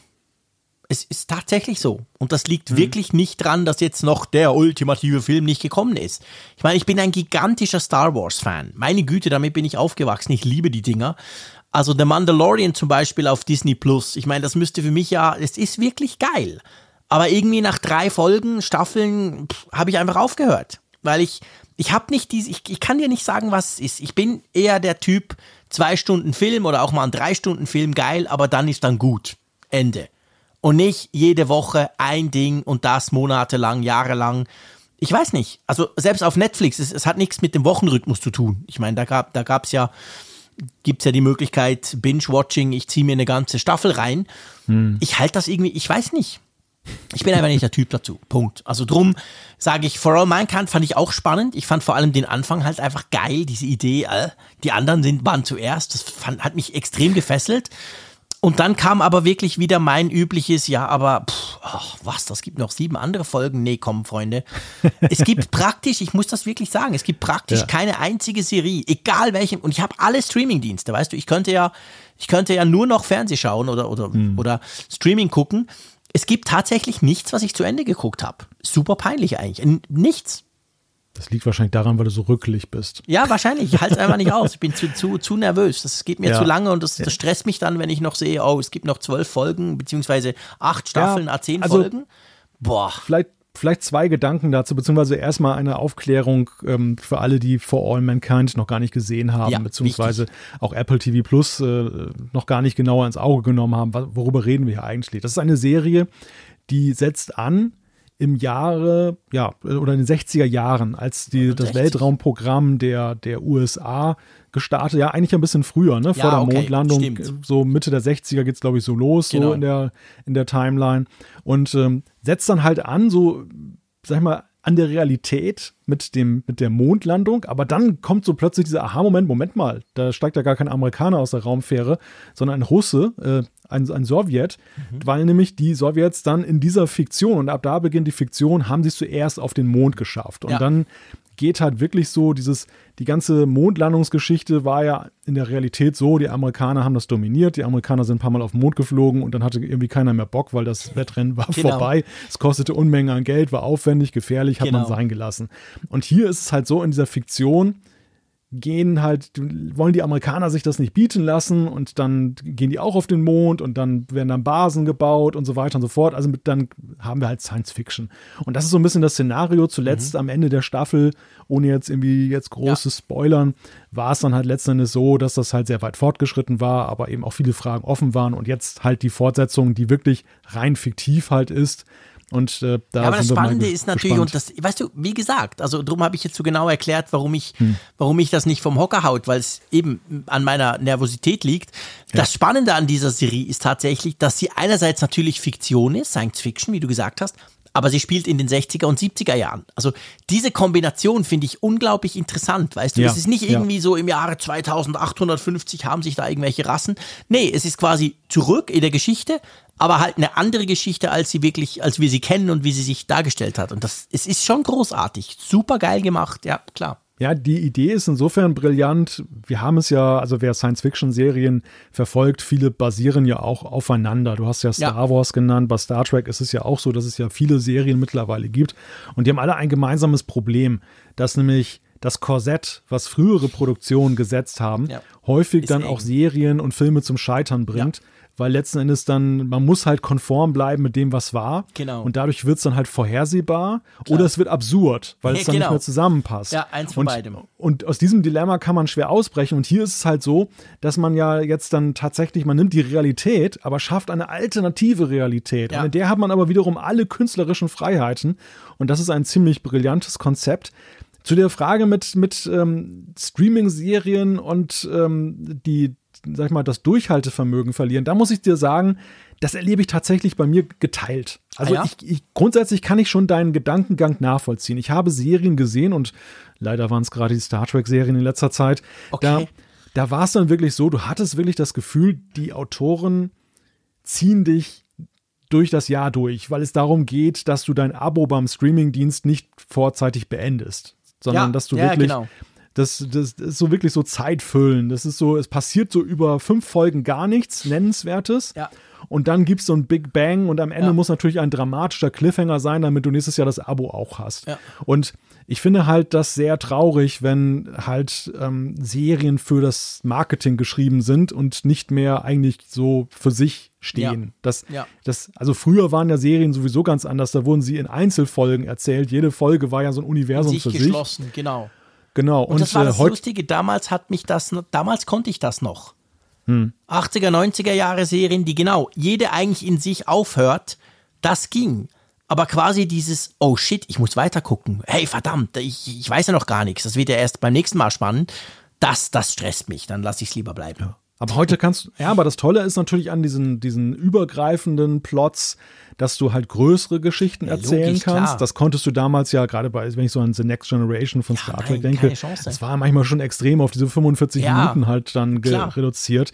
Und äh, das, also es hat schon, es hat schon einen gewissen Reiz, aber leider Gottes mit dem Streaming-Zeitalter habe ich auch bemerkt, ist es halt auch, sind auch die negativen Seiten immer mehr herausgekehrt worden, mhm. dann dieser ganzen Entwicklung. Und ich, ich kenne eben auch solche Serien, wo es mir so geht wie dir, wo ich dann einfach dann die Lust verliere und ja. dann eben auch abbreche. Ja. Aber Nee, bei All, For All Mankind überhaupt nicht. Also die, die hat mich echt gefesselt. Das ist cool. Und äh, ja, deshalb freue ich mich halt jetzt auf diese Fortsetzung und weil es halt eine Apple-Serie ist und wir ja auch immer mal wieder über TV Plus ja auch durchaus so recht über die Attraktivität dieses Dienstes äh, nicht so positive Worte verloren haben, dachte ich mir, kann man auch mal was, was Positives sagen, wenn man dann so empfindet. Ja, natürlich, absolut, definitiv. Nein, das ist doch super. Also ist, übrigens, es stimmt nicht ganz, dass ich es noch nie geschafft habe. Ich habe tatsächlich, lustigerweise auch auf Apple TV Plus, diese Long Way Up Geschichte. Also weißt mhm. du, mit dem Ewan McGregor, der quasi mit seinem Freund vom Süden von äh, von Argentinien, also ganz, ganz im Süden hoch nach Los Angeles fährt auf, auf ähm, Elektromotor, ähm, ähm, wie sagt man, Motorbikes, also mit Elektro-Töffs quasi. Das, das habe ich tatsächlich geguckt. Das waren, glaube ich, auch zehn hm. Folgen oder so. Die fand ich wirklich geil. Die haben mich irgendwie gepackt. Das fand ich lustig. Aber ähm, ja, ich werde auf jeden Fall mal schauen. Vielleicht gucke ich rein. Beziehungsweise, nee, ich gucke garantiert rein und höre dann nach zwei, drei Folgen auf. Du kannst mir dann mal erzählen, wie es ausging. Aber ähm, ja, spannend. Und das startet ja. jetzt am Freitag, also schon übermorgen. Genau, ja. Okay. Jetzt geht's los. Wahrscheinlich und, äh, auch wieder so eine pro Freitag, oder? So wie es letztes Mal auch war bei For All Mankind. Da ist, ja, ja, da ist schwer von auszugehen. Apple hat ja eigentlich, ich weiß gar nicht, ob die überhaupt eine Serie jetzt im Binge-Watching gleich komplett da nee, online gestellt gemacht. haben. Ja. Nee, nee, die machen das ja gut, die haben auch gute Gründe, es zu tun. dass man eben bei, bei der Stange bleibt. Wobei im Moment ist es ja eigentlich noch egal, also zumindest für die, die ja in dieses Jahrestest-Abo ja. äh, da reingekommen sind, denn Apple hat ja dankenswerterweise, und das hatten wir tatsächlich ja nicht zu sehen bekommen, wenn jetzt die reguläre Zeit abgelaufen wäre. Sie haben ja bis, ist jetzt glaube ich Juli oder so. Ja, Juli ist es, genau. Sie haben, es ja, ja nochmal verlängert. verlängert. Zuerst in den Frühling ja. und dann haben sie es jetzt noch in den Juli verlängert, genau. Ich sehe mich ja, ich meine, da muss ich jetzt den Klugscheißer mal geben an der, der Stelle. Ist gar nicht mal dir gegenüber, sondern eher so einigem Feedback gegenüber. Wir hatten ja mal darüber gesprochen, ganz am Anfang über Apple TV Plus und die Frage, ist das denn jetzt nachher tatsächlich darauf getrimmt, ein auskömmlicher, ja. wirtschaftlich auskömmlicher Streamingdienst zu werden, so wie die Mitbewerber? Mhm. Oder geht es am Ende so, dass das Apple ähm, sozusagen dann auch den Kauf von Apple-Geräten belohnen will und genau. äh, sozusagen ein, ein Bonmot, dann ein, mhm. ein, ein Bonbon gibt an, an seine Käufer. Und es hat natürlich schon jetzt durch diese zweite Verlängerung, finde ich, sehr stark den Geschmack bekommen mittlerweile von, dass Apple eben doch diesen Aspekt auch so ein bisschen zumindest lebt. Also vielleicht auch, ja. wenn das nicht das, das Ziel am Ende ist, dass natürlich werden sie irgendwann versuchen, die Leute zu konvertieren, dass sie dann zahlen. Aber ich finde es da schon bemerkenswert. Wann haben wir sowas mal bei Apple erlebt, dass man so viele Geschenke kriegt? Äh, und ja, und vor allem, weißt du, ich, ich finde vor allem, es ist, ich, ich bin auch der Meinung, dass das einfach ein quasi ein zusätzliches Goodie ist, so nach dem Motto, Freunde, wir haben total Freude und wir verdienen wahnsinnig viel Geld mit der Hardware und noch ein paar Leute mehr, die iPhones kaufen, aber ihr müsst jetzt nicht noch allzu viel Geld zahlen für diesen Streamingdienst. Ich glaube, das bleibt auch so grundsätzlich, weil ich habe das Gefühl, dass ähm, du siehst es ja, jetzt wurde es verlängert. Und es ist ja nicht so, dass es verlängert wurde, weil es ja keine Inhalte gibt. So nach dem Motto, hey, sorry, wegen Corona und wir haben halt, wir konnten halt die ganzen Filme nicht machen. Es gibt ja immer mal wieder was es ist einfach verlängert worden. Und eben jetzt ja. kommt For All Mankind. Ich meine, das war ja, das war ja die Show neben der Morning Show. Die hieß, glaube ich, Morning Show, oder? Das mm, genau, Morning der, Show. Genau, da habe ich nämlich auch reingeguckt. Ich, ich bin ja. begeistert davon, aber ich habe trotzdem bei Nummer 5 aufgehört. Frag mich nicht warum. also, du siehst, das hat nichts damit zu tun, ob ich es toll finde. Ja. Aber das waren ja so diese beiden Haupt, die, das waren die, damit wurde Apple TV Plus quasi geboren, gestartet und auch beworben. Hm. Und eben, jetzt kommt die Staffel 2 von, von For All Mankind. Also, ja. Und trotzdem ist es immer noch gratis. Ja, das ist der Punkt. Also ich hätte, ich bin auch der festen Ansicht, diese beiden Headliner, ich weiß jetzt nicht, wann es mit der Morning Show weitergeht. Ist auch aber geplant. Ist auch geplant, ja. genau. Und diese Headliner wären schon stark genug, den Absolut. einen oder anderen da reinzuziehen. Ja. Und machen, machen wir uns nichts vor, auch wenn Netflix jetzt einen größeren Kat Katalog hat. Aber ich bin bei Netflix auch immer wieder in, an dem Punkt, wenn so meine Sachen, die ich mir gerne angucke, ausgelaufen sind. Und dann jetzt ist gerade auch so eine Phase gewesen, ja, da kann man das eine oder andere sich angucken, aber eigentlich fesselt mich nichts ja. wirklich dass ich dann auch vielleicht mal in Versuchung gerate, jetzt so zwei, drei Monate mal zu pausieren. Ja, also das ist ja, das ist ja gerade der Reiz dieser Streaming-Dienste, dass du auch monatlich das dann beenden kannst. Genau. Wenn du jetzt nicht bei Apple TV Plus zum Beispiel jetzt das Jahresabo, das günstigere ja. abschließt. Das würde ich aber nie machen, weil ich bin echt so ein ja, Hop-on, Hop-off-Gucker. Ja, ich auch. Absolut. Und dann wieder rausspringen. Ja also gut, ich habe es dann trotzdem immer und die Kids gucken auch ab und zu Netflix. Da gibt es auch ein paar schöne Dinge ja. und, und so. Also von dem her, ich, ich glaube, da käme ich nicht drum rum. Aber ja, also auf jeden Fall spannend. Wer Lust hat, schaut am besten am Freitagabend mal rein. Genau. Ich glaube, so, so ab 18 Uhr ist es jeweils, oder? Plus, minus? Ach, puh, ich, keine das, Ahnung. Auf jeden ja. Fall, wenn man am Abend guckt, ja. ist es da. Da könnte man sich durchaus wieder etwas ähm, Unterhaltung gönnen. Lass uns zu den Apfelstücken kommen. Das ist ja unsere Rubrik der ähm, ein bisschen äh, pf, kleineren Themen. Einfach, wir fassen da gewisse Themen zusammen. Und da geht es zuerst um ein Reparaturprogramm für die Apple Watch, gell? Ja, für die Apple Watch SE und die Series 5, äh, die sind nämlich, wenn dieser Power Reserve Mode, dieser, wie heißt der, Energiereserve-Modus ja. dann, wenn man jetzt also wenig Akkuleistung noch hat auf der Apple Watch, dann gibt es ja diesen Modus, ja, und da gab es für diese Modelle bei einigen Nutzern offenbar kein Zurück mehr, wenn man da drin gelandet ist. Okay. Also das heißt, du kamst nie mehr, die hat dann nicht mehr geladen, gell? Genau, die war dann bricked ja. sozusagen. Das war dann, ja. Und da gibt es ein Programm. Es gab übrigens auch ein Update von WatchOS. WatchOS 7.3.1, glaube ich, hm. dass eben nur spezielle WatchOSs bekommen haben. Nicht alle, also und das soll dieses Problem, also das Problem war eben, wenn es mal einmal auftritt, dann war die Uhr tot und darum gibt es jetzt das Reparaturprogramm. Aber bevor es auf, also wenn es noch nicht aufgetreten ist, um das Risiko eben, dass es auftritt, überhaupt zu, zu beheben, gab es da dieses Update, gell? Genau. Erst vor ja. ein paar Tagen kam das raus. Ja, so eine Doppelstrategie, ne? Ja, also die, genau. die, bei denen es noch nicht zu spät ist, da wird das dann mit dem Update dann aus der Welt geschafft. Und bei denen, die jetzt dann halt schon da drin gefangen sind, sozusagen in diesem, diesem äh, ja. Power-Safe-Modus, die können jetzt dann halt dann, wenn sie feststellen, dass mindestens 30 Minuten sich dann nichts tut, wenn sie das jetzt, die versuchen, die Uhr aufzuladen, können sie sich an den Apple Support wenden und haben jetzt die Möglichkeit, dann die Watch dann kostenlos reparieren zu lassen und müssen da nichts für zahlen. Genau. Okay. Dann das nächste Thema dreht sich um das, oh, ich gucke, ob ich es schaffe, das richtig zu sagen, um das Apple Silicon was war das? Transfer-Kit irgendwas. Das, das war doch Transition, Developer, Developer Transition, Transition Kit. Kit genau. Ja. Das war dieser Mac Mini, der ja nach der WWDC ausgegeben wurde, damit eben Entwickler schon mal ihre Apps drauf anpassen können, bevor dann der, der M1 Mac offiziell vorgestellt wurde. Und da gibt es so eine kleine Geschichte drum, gell?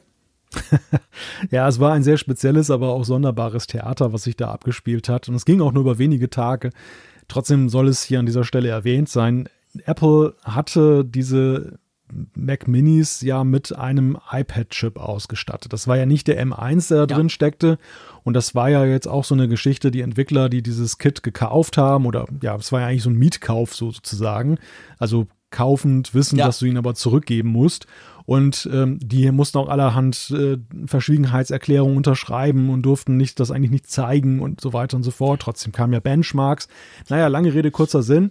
Jetzt dann nach einer gewissen Zeit, viel später als es den M1 gibt, äh, kommt Apple um die Ecke und sagt, so, liebe Entwickler, jetzt wollen wir dieses DTK halt wieder zurückhaben von euch. Und ähm, aber das sollt ihr natürlich nicht dann äh, ohne einen Gegenwert machen. Wir sind heute ganz nobel, nachdem wir so tolle Quartalzahlen hatten und geben euch ein 200 Euro oder 200 US-Dollar Gutschein. Mhm. Muss man allerdings dazu wissen, dass das Ding ja irgendwie, weiß nicht, 700.000 irgendwie so gekostet ja, hat. Ja, ja, ich glaube, ja, 700, irgend sowas, genau. Es war unter 1000, aber es war schon nicht ja. so, dass du es einfach mal easy peasy schnell machst. Und äh, ja, und eigentlich ist es ja ein Thema, was jetzt nur einen sehr kleinen Entwicklerkreis ja. betrifft, aber es hat dann eben riesige Wellen geschlagen wegen dieser Frage, Apple gibt sich knausrig. Und ähm, dann hat das wirklich so ein Echo hervorgerufen, dass Apple binnen kürzester Zeit, ich glaube, es waren zwei Tage, haben sie sich dann nochmal zu Wort gemeldet und haben dann, was für Apple auch, finde ich, ein sehr bemerkenswerter Schritt ist, haben so, sie haben es eingeleitet, glaube ich, sinngemäß mit, liebe Entwickler, wir haben euch gehört und haben dann ja diese, dieses Entgegenkommen, ich glaube, auf 500 US-Dollar erhöht. Ja. Und naja, seither ist halt Ruhe im Karton, also das ist das Thema durch. Ja, schon, ich meine, es ist, die Geschichte ist eigentlich drum interessant, weil sie halt zeigt, dass Apple sich schon bemüht, gerade jetzt natürlich in dieser Situation, wo wir die M1 Max haben, wo wir letztendlich wissen, da ist die Zukunft, aber ohne Entwickler ist die Zukunft eben nicht da, weil dann, dann keiner, also es läuft ja gut, diese ganzen noch unangepassten Programme auf den M1 Max, aber letztendlich wollen wir ja Native Apps, die dann eben auch das ganze, den ganzen Power ausnutzen können. Und ich glaube, das zeigt eben schon, dass Apple sich bewusst ist, oh, wir müssen, wir müssen zu denen gucken. In der Schweiz sagt man dann, wir müssen die rütteln. Also weißt du, wir müssen hm. denen etwas Gutes tun, damit die nicht sauer sind. Und das ging offensichtlich in die Hose und dass Apple da so schnell reagiert, das ist schon relativ untypisch. Weil es ja wirklich nur eine ganz kleine, ich meine, kann ja als normaler Nutzer kannst du sagen, ach, die Programmierer wieder, die Spinner sind sowieso alle gut gezahlt, die sollen jetzt hier nicht rumheulen. Ja. Aber ja, offensichtlich sieht Apple das anders.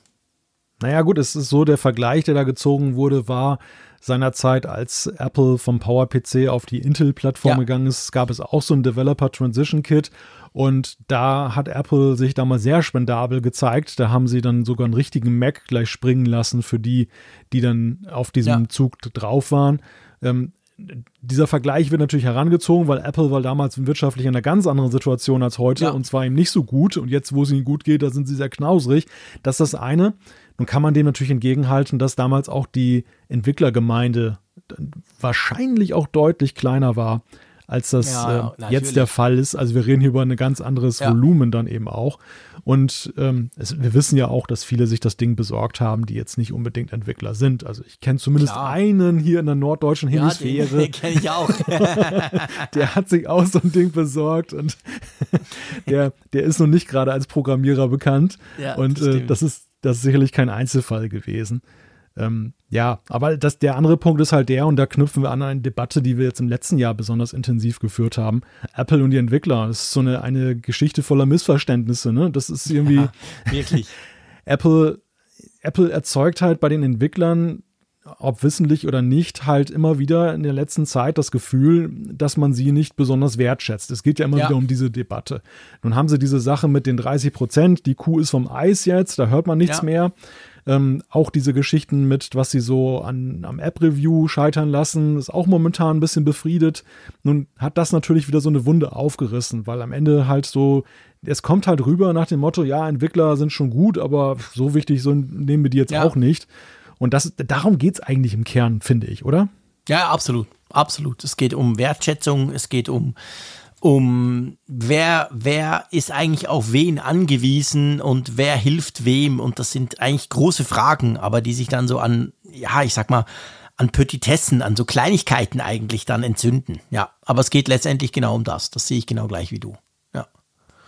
Genau. Gut, letzter Punkt, das sind keine Kleinigkeiten aber es passt trotzdem nur in die Apfelstücke und das ist nämlich Epic. Ihr erinnert euch, Fortnite seit Monaten weg vom iPhone oder vom iPad wegen diesem Streit zwischen Epic und Apple um diese eben besagten 30 Prozent. Und das Ganze wurde in den USA, oder was heißt wurde, wird ja immer noch gefeitet. Da gab es gerade ein Gerichtsurteil zugunsten von Apple, aber das ist nicht das letzte. Nichtsdestotrotz hat Epic das Ganze jetzt quasi in die EU gezogen und hat jetzt ähm, Apple auch noch bei uns hier verklagt mit den gleichen Argumenten. Sie als kleiner Underdog und Apple und überhaupt und Monopol und so. Und das Spezielle dran ist halt, ich meine, wir haben das lange diskutiert in verschiedenen Apfelfunkfolgen, könnt ihr gerne nach, nachgucken auf apfelfunk.com. Aber das Spezielle ist natürlich schon dran, ich meine, Facebook fährt ja eine ähnliche Linie in Bezug auf diese Änderungen, die da mit iOS 14.5 kommen.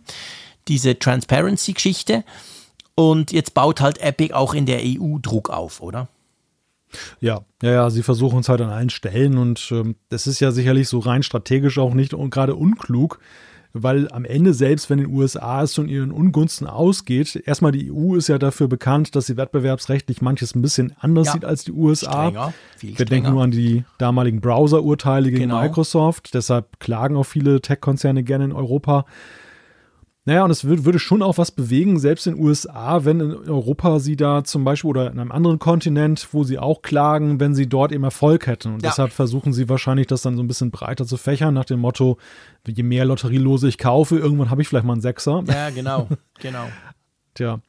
Bei mir muss ich sagen, und da muss man sagen, Chapeau Apple mit ihrer Öffentlichkeitsarbeitsstrategie und dieser Sache, dass sie den, dieses Programm aufgemacht haben mit den 15 Prozent meine Sympathien für Epic haben schon irgendwie, und das sind aber nur gefühlte Sympathien, haben deutlich nachgelassen über die Zeit. Ja, das logisch. ist so, weil also, irgendwie, irgendwie ist es, ich, ich kaufe ihnen das halt jetzt nicht mehr ab, diese Robin Hood-Geschichte, dass sie jetzt für irgendjemand ja anderes nicht. kämpfen. Sorry, Nein, es, es, stimmt ja letztendlich auch nicht. Das ist ja das große Problem, das haben wir schon damals, als das losging, bemerkt. Weißt du, wenn jetzt, ich weiß nicht, wenn da so ein komischer Knilch aus Wilhelmshaven mit dem Apfelfunk-Podcast und seiner Funkgeräte-App kommt, okay. Ja dann hat er die, hat er die, ähm, dann hat er die Sympathien auf seiner Seite. Aber wenn ein Milliardenschwerer, die verdienen irgendwie 8 Millionen Dollar pro Minute, fuck, wenn ein riesen Gigantomane kommt und so tut, wie wenn er als kleiner Underdog hier überhaupt keine Chance hat gegen das böse Apple, dann ist das schlicht und ergreifend lächerlich und daran hat sich überhaupt nichts geändert. Ja. Das, das ist letztendlich genau der Punkt. Also drum, meine Sympathien sind da auch ganz klar bei Apple, müssen wir überhaupt nicht diskutieren. Also das ist einfach, und das liegt halt daran, dass eben Epic damit um die Ecke kommt und nicht irgendjemand. Das ist ungefähr gleich absurd, wie wenn Facebook kommt und findet, das ganze Datenschutzzeug sei doch Mist und sie armen und überhaupt so. Also es ist so eine ähnliche Linie, wo man halt sagen muss, ja. ja, Freunde, aha, okay, ihr könnt das selber? Nee, wahrscheinlich nicht. Also ja, das ist, ist, ist eigentlich ein Grund des Ärgernisses, aber das wird uns noch lange beschäftigen. Das geht noch ziemlich lange weiter, da bin ich überzeugt davon. Ja, ja, dieses Nachrichtenthema wird uns noch eine ganze Weile eben verfolgen, ja. ja. So, komm, wir kommen zu etwas Erfreulichem. Ich habe ein Quiz angekündigt. Ich habe mir überlegt, ob das ein Fehler war. Jetzt denkt ihr nämlich, ihr könnt was gewinnen. Kann man nicht. Nicht bei jedem Quiz kann man ja was gewinnen, by the way. Aber es ist so, dass unser lieber Freund, der Raphael Zeyer, der in St. Gallen im Regen sitzt, ähm, der macht ja ab und zu interessante Dinge.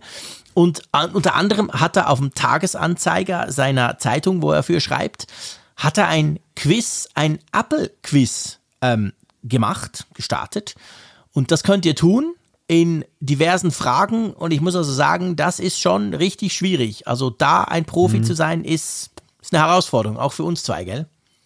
Ja, weil es das, das Quiz, das fragt halt Wissen ab, was eben auch die ganze Apple-Geschichte betrifft. Genau. Also man, stell, man stellt ja schon bei sich fest, ja, wenn man jetzt Apple aktuell verfolgt, dann weiß man schon recht viel so über die jüngere Vergangenheit. Klar. Wenn du mir Fragen stellst bezüglich der letzten 15 Jahre, also da bin ich, glaube ja. ich, schon recht fest im Sattel. Fest, genau. Aber schwierig ist es dann, also die Anfangsjahre, wer so die Biografien gelesen hat von Steve Jobs und so weiter, ja. kann man auch gut beantworten. Ja. Aber die 90er, also stelle ich bei mir immer wieder fest, sind so ein bisschen ein schwarzes Loch. Das war so meine PC-Zeit. Da war ich noch äh, so, da war Apple für mich noch überhaupt kein großes Thema. Und äh, das waren ja auch sehr wilde Zeiten bei Apple. Da kamen ja die sonderbarsten Sachen so zum ja. Vorschein als Produkte. Ja. Und da sind schon so im Wissen schwarze Löcher da. Insofern sehr reizvoll und auch vor allem sehr lehrreich, weil Raphael hat das Ganze eben auch mit Erläuterungen garniert. Es ist jetzt nicht nur so ein richtig falsch Ding, sondern es gibt dann halt auch eine Einblendung mit einem ja, Foto. Und dann man lernt, man noch mal eine Menge. Was. Genau. genau. Es geht nicht darum, dass ihr da nur rumklickt, sondern lest diese Texte, schaut die Bilder an, die er da eingebaut hat. Wir verlinken das Ganze natürlich äh, in den Show Notes. Ähm, ist, ist witzig, macht wirklich Spaß. Ich muss sagen, dass die 90er habe ich ziemlich gut abgedeckt, der Vorteil vom Alter. Ich sitze hier mit dir am Podcast und habe Rückenweh, weil ich so ein alter Sack bin, aber hey, ich weiß dafür ein paar Dinge, die schon ganz lange zurückliegen. Aber es war super spannend. Das ist, ein cool, ist eine coole Sache und bei, bei gewissen Dingen fragt man sich schon so, wow, was? Wirklich? Hä? Die haben mal sowas gemacht, sowas komisches auch. Das ist schon verrückt, was Apple alles mal probiert hat. Ich meine, es ist längst nicht ja. so, dass bei Apple alles immer funktioniert hat. Bei weitem nicht. Das zeigt ja, das dieses Quiz auch so ein bisschen, oder? Das ist das Witzige, dass von Apple eigentlich nur so in Erinnerung geblieben ist, was noch so halbwegs stringent genau, wirkte. Genau. Dass aber viele Dinge, die ziemlich absurd waren, ja, in Vergessenheit geraten sind. ist auch besser so. Da ist auch nie Apple nicht traurig drüber, aber ja, ja, allerdings. Das ist so ein bisschen unser Tipp der Woche quasi. Das ist eine coole ja. Sache. Schaut euch das doch mal an. So, apropos anschauen, was für eine lahme Überleitung, aber es passt halt doch. Wir müssen jetzt mal die Umfrage der Woche Chapeau. anschauen. Chapeau. ja, ich bitte dich. Äh, ja. Das ist so, weißt du, das ist so, die Musik läuft im Radio und die News stehen vor der Tür, der Redaktor ist schon im Studio, aber du hast halt einfach diese 30 Sekunden noch und blöderweise ist gerade kein Werbespot ready und da machst du so eine doofe Überleitung. Also gut, wir leiten über zur Umfrage der Woche. Der, der Großmeister dieser Überleitung, das war in den 90er Jahren Jürgen von der Lippe damals. Der ah, hat so eine okay, Sendung ja, gemacht, ja. Geld oder Liebe in der ARD. Das war so auch so eine, so eine Show, mhm. also im ersten, ja, so Samstag, als es noch Samstagabendunterhaltung gab. Genau, ja, genau. Und und der hatte immer so Umbaupausen. Da musste immer dann die, da war gerade so ein Spiel gewesen, da musste mhm. anschließend die Bühne umgebaut werden für den nächsten Musikgast. Übel. Und dann und hat man so richtig gemerkt, wie er dann halt so fünf Minuten weggelabert hat. Ja. Ne? Also Liegt uns völlig fremd, könnten wir gar nicht, gell? Nein, wir sind, wir sind immer auf den Punkt und ja, immer stringent absolut, genau. und so weiter. Genau. Weglabern tun wir nie was. Nein. So, jetzt tun wir die Umfrage fremd. der Woche weglabern. Ja. Genau, wir haben gefragt, ist eine AR-VR-Brille von Apple für dich von Interesse? Und daran haben auch fast 2000 ja. Hörerinnen und Hörer wieder teilgenommen. Mit einem, ja, wie ich finde, recht bunten Kuchen, der dabei herausgekommen ist. ja, der allerdings auch ein sehr deutliches Votum eigentlich so zum Ausdruck bringt. Also ja. eher so eine, so eine Zurückhaltung, würde ich sagen. 27,6 Prozent haben gesagt, kaum von Interesse. Genau. 27 Prozent haben gesagt, ja, wenig von Interesse. Mhm. 22,2 Prozent haben gesagt, nein, gar nicht von Interesse. Naja, und äh, nur 13,8 Prozent sind Feuer und Flamme für die ja. AR-VR-Brille. Salopp gesagt, braucht keine Sau also von unserer Hörerschaft zumindest. Das ist äh, definitiv so. Also Wieder das, mal auf den Punkt. Das müsste Apple quasi Sorgen machen, diese Abstimmung hier. Begeisterung sieht anders aus. Ja, klar, ist definitiv ja. so. Man muss natürlich auch sagen, um, ich nehme jetzt unsere Hörerschaft ein bisschen in Schutz, was das anbelangt, be beziehungsweise es ist eben cool, dass sie, da, dass sie da immer so zahlreich mitmacht, aber man muss natürlich auch sagen, es ist ja auch schwierig, über etwas komplett Spekulatives ähm, sich nicht nur eine Meinung zu bilden, sondern generell mal zu sagen, ob einen das interessiert, weil wir werden genau diese Umfrage hervornehmen, wenn die Brille wirklich vorgestellt wurde, weil dann wissen wir ja, von was wir sprechen. Und dann wird es dann schon interessant, ob sich ein bisschen verschiebt zumindest. Aber ja, es ist im Moment noch sehr verhalten, das kann man sicher so sagen. Ja, es liegt ja auch vielleicht ein, ein wenig daran, also zumindest ist das bei mir so, wenn ich den, die Buchstaben AR sehe. Also einerseits sehe ich das Potenzial und eine, habe eine große Neugierde, auf der anderen Seite denke ich bei AR unweigerlich mittlerweile an das etwas un, ja, glücklose AR-Kit. dass so irgendwie halt groß gefeiert wurde, hey cool, AR-Apps und so. Aber am Ende muss ich sagen, ist bei mir nichts hängen geblieben, wo ich jetzt sage, das ist jetzt für mich die Killer AR-App, so ja. wo ich dann. Nee, das ist, das ist definitiv so. Die ich über ein gelegentliches Ausprobieren hinaus jetzt halt pflege und nutze. Nicht? Also ich stelle quasi jede Nacht mein Schlafzimmer virtuell mit der IKEA-App um. Immer. Ich kaufe zwar nie was, aber nein, Quatsch, dummes Zeug. Ich brauche ja. das Zeug nie. Genau. Ja. Also, ähm, wir haben natürlich auch eine neue Umfrage der Woche. Wie könnte es anders sein? Da dürfte es wahrscheinlich nicht so farbig werden. Da dürfte es nicht so farbig werden, aber ähm, es geht wieder in eine ähnliche Richtung, was ihr wieder über etwas entscheiden sollt, könnt, müsst, ähm, was halt in die Zukunft gerichtet ist. Wir stellen euch die Frage, möchtest du ein Always-On-Display im iPhone? Genau, und da gibt es nur die Möglichkeit, ja, nein oder ich weiß nicht. Es ist insofern, finde ich, einfacher, weil ein Always-On-Display ist jetzt nicht etwas komplett Neues, sondern ja. Da weiß man eigentlich, was es ist. Ich meine, klar, Apple will es dann ein bisschen schöner machen oder so, aber im Prinzip kann man sich da durchaus überlegen, will man das, dass der Bildschirm immer an ist und irgendwas anzeigt oder nicht. Also von dem her, denke ich, passt das schon im, im Unterschied zur letzten Umfrage, die wirklich sehr spekulativ war. Ja. Gut.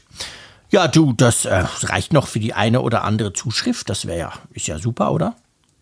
Das stimmt. Also wir haben noch viel Feedback gekriegt, das sei vielleicht an der Stelle mhm. kurz erwähnt, zum Thema Hochstellen von Zahlen mit, mit Exponenten. Stimmt, genau. Also eine, eine kam von Max, der hatte uns den, den Tipp gegeben, man könnte doch die Funktion Textersetzung nehmen, die in iOS existiert und macOS. Man kann ja zum Beispiel jetzt MFG Stimmt. eingeben und da wird automatisch mit freundlichen Grüßen draus. Ja. Das ist ja praktisch gerade auf dem iPhone. Da kann man sich ein bisschen Tippen ersparen und da kann man dann eben auch ja hinterlegen, dass man sagt, M hoch 2, dass man dann nur M2 eingeben muss und dann wird es automatisch ersetzt. Dann das ja, ist eine Möglichkeit. Total cooler Tipp. Ich brauche diese Funktion übrigens häufig. Ich brauche die früher in der guten alten Zeit. Habe ich die viel gebraucht, wenn ich auf Events war.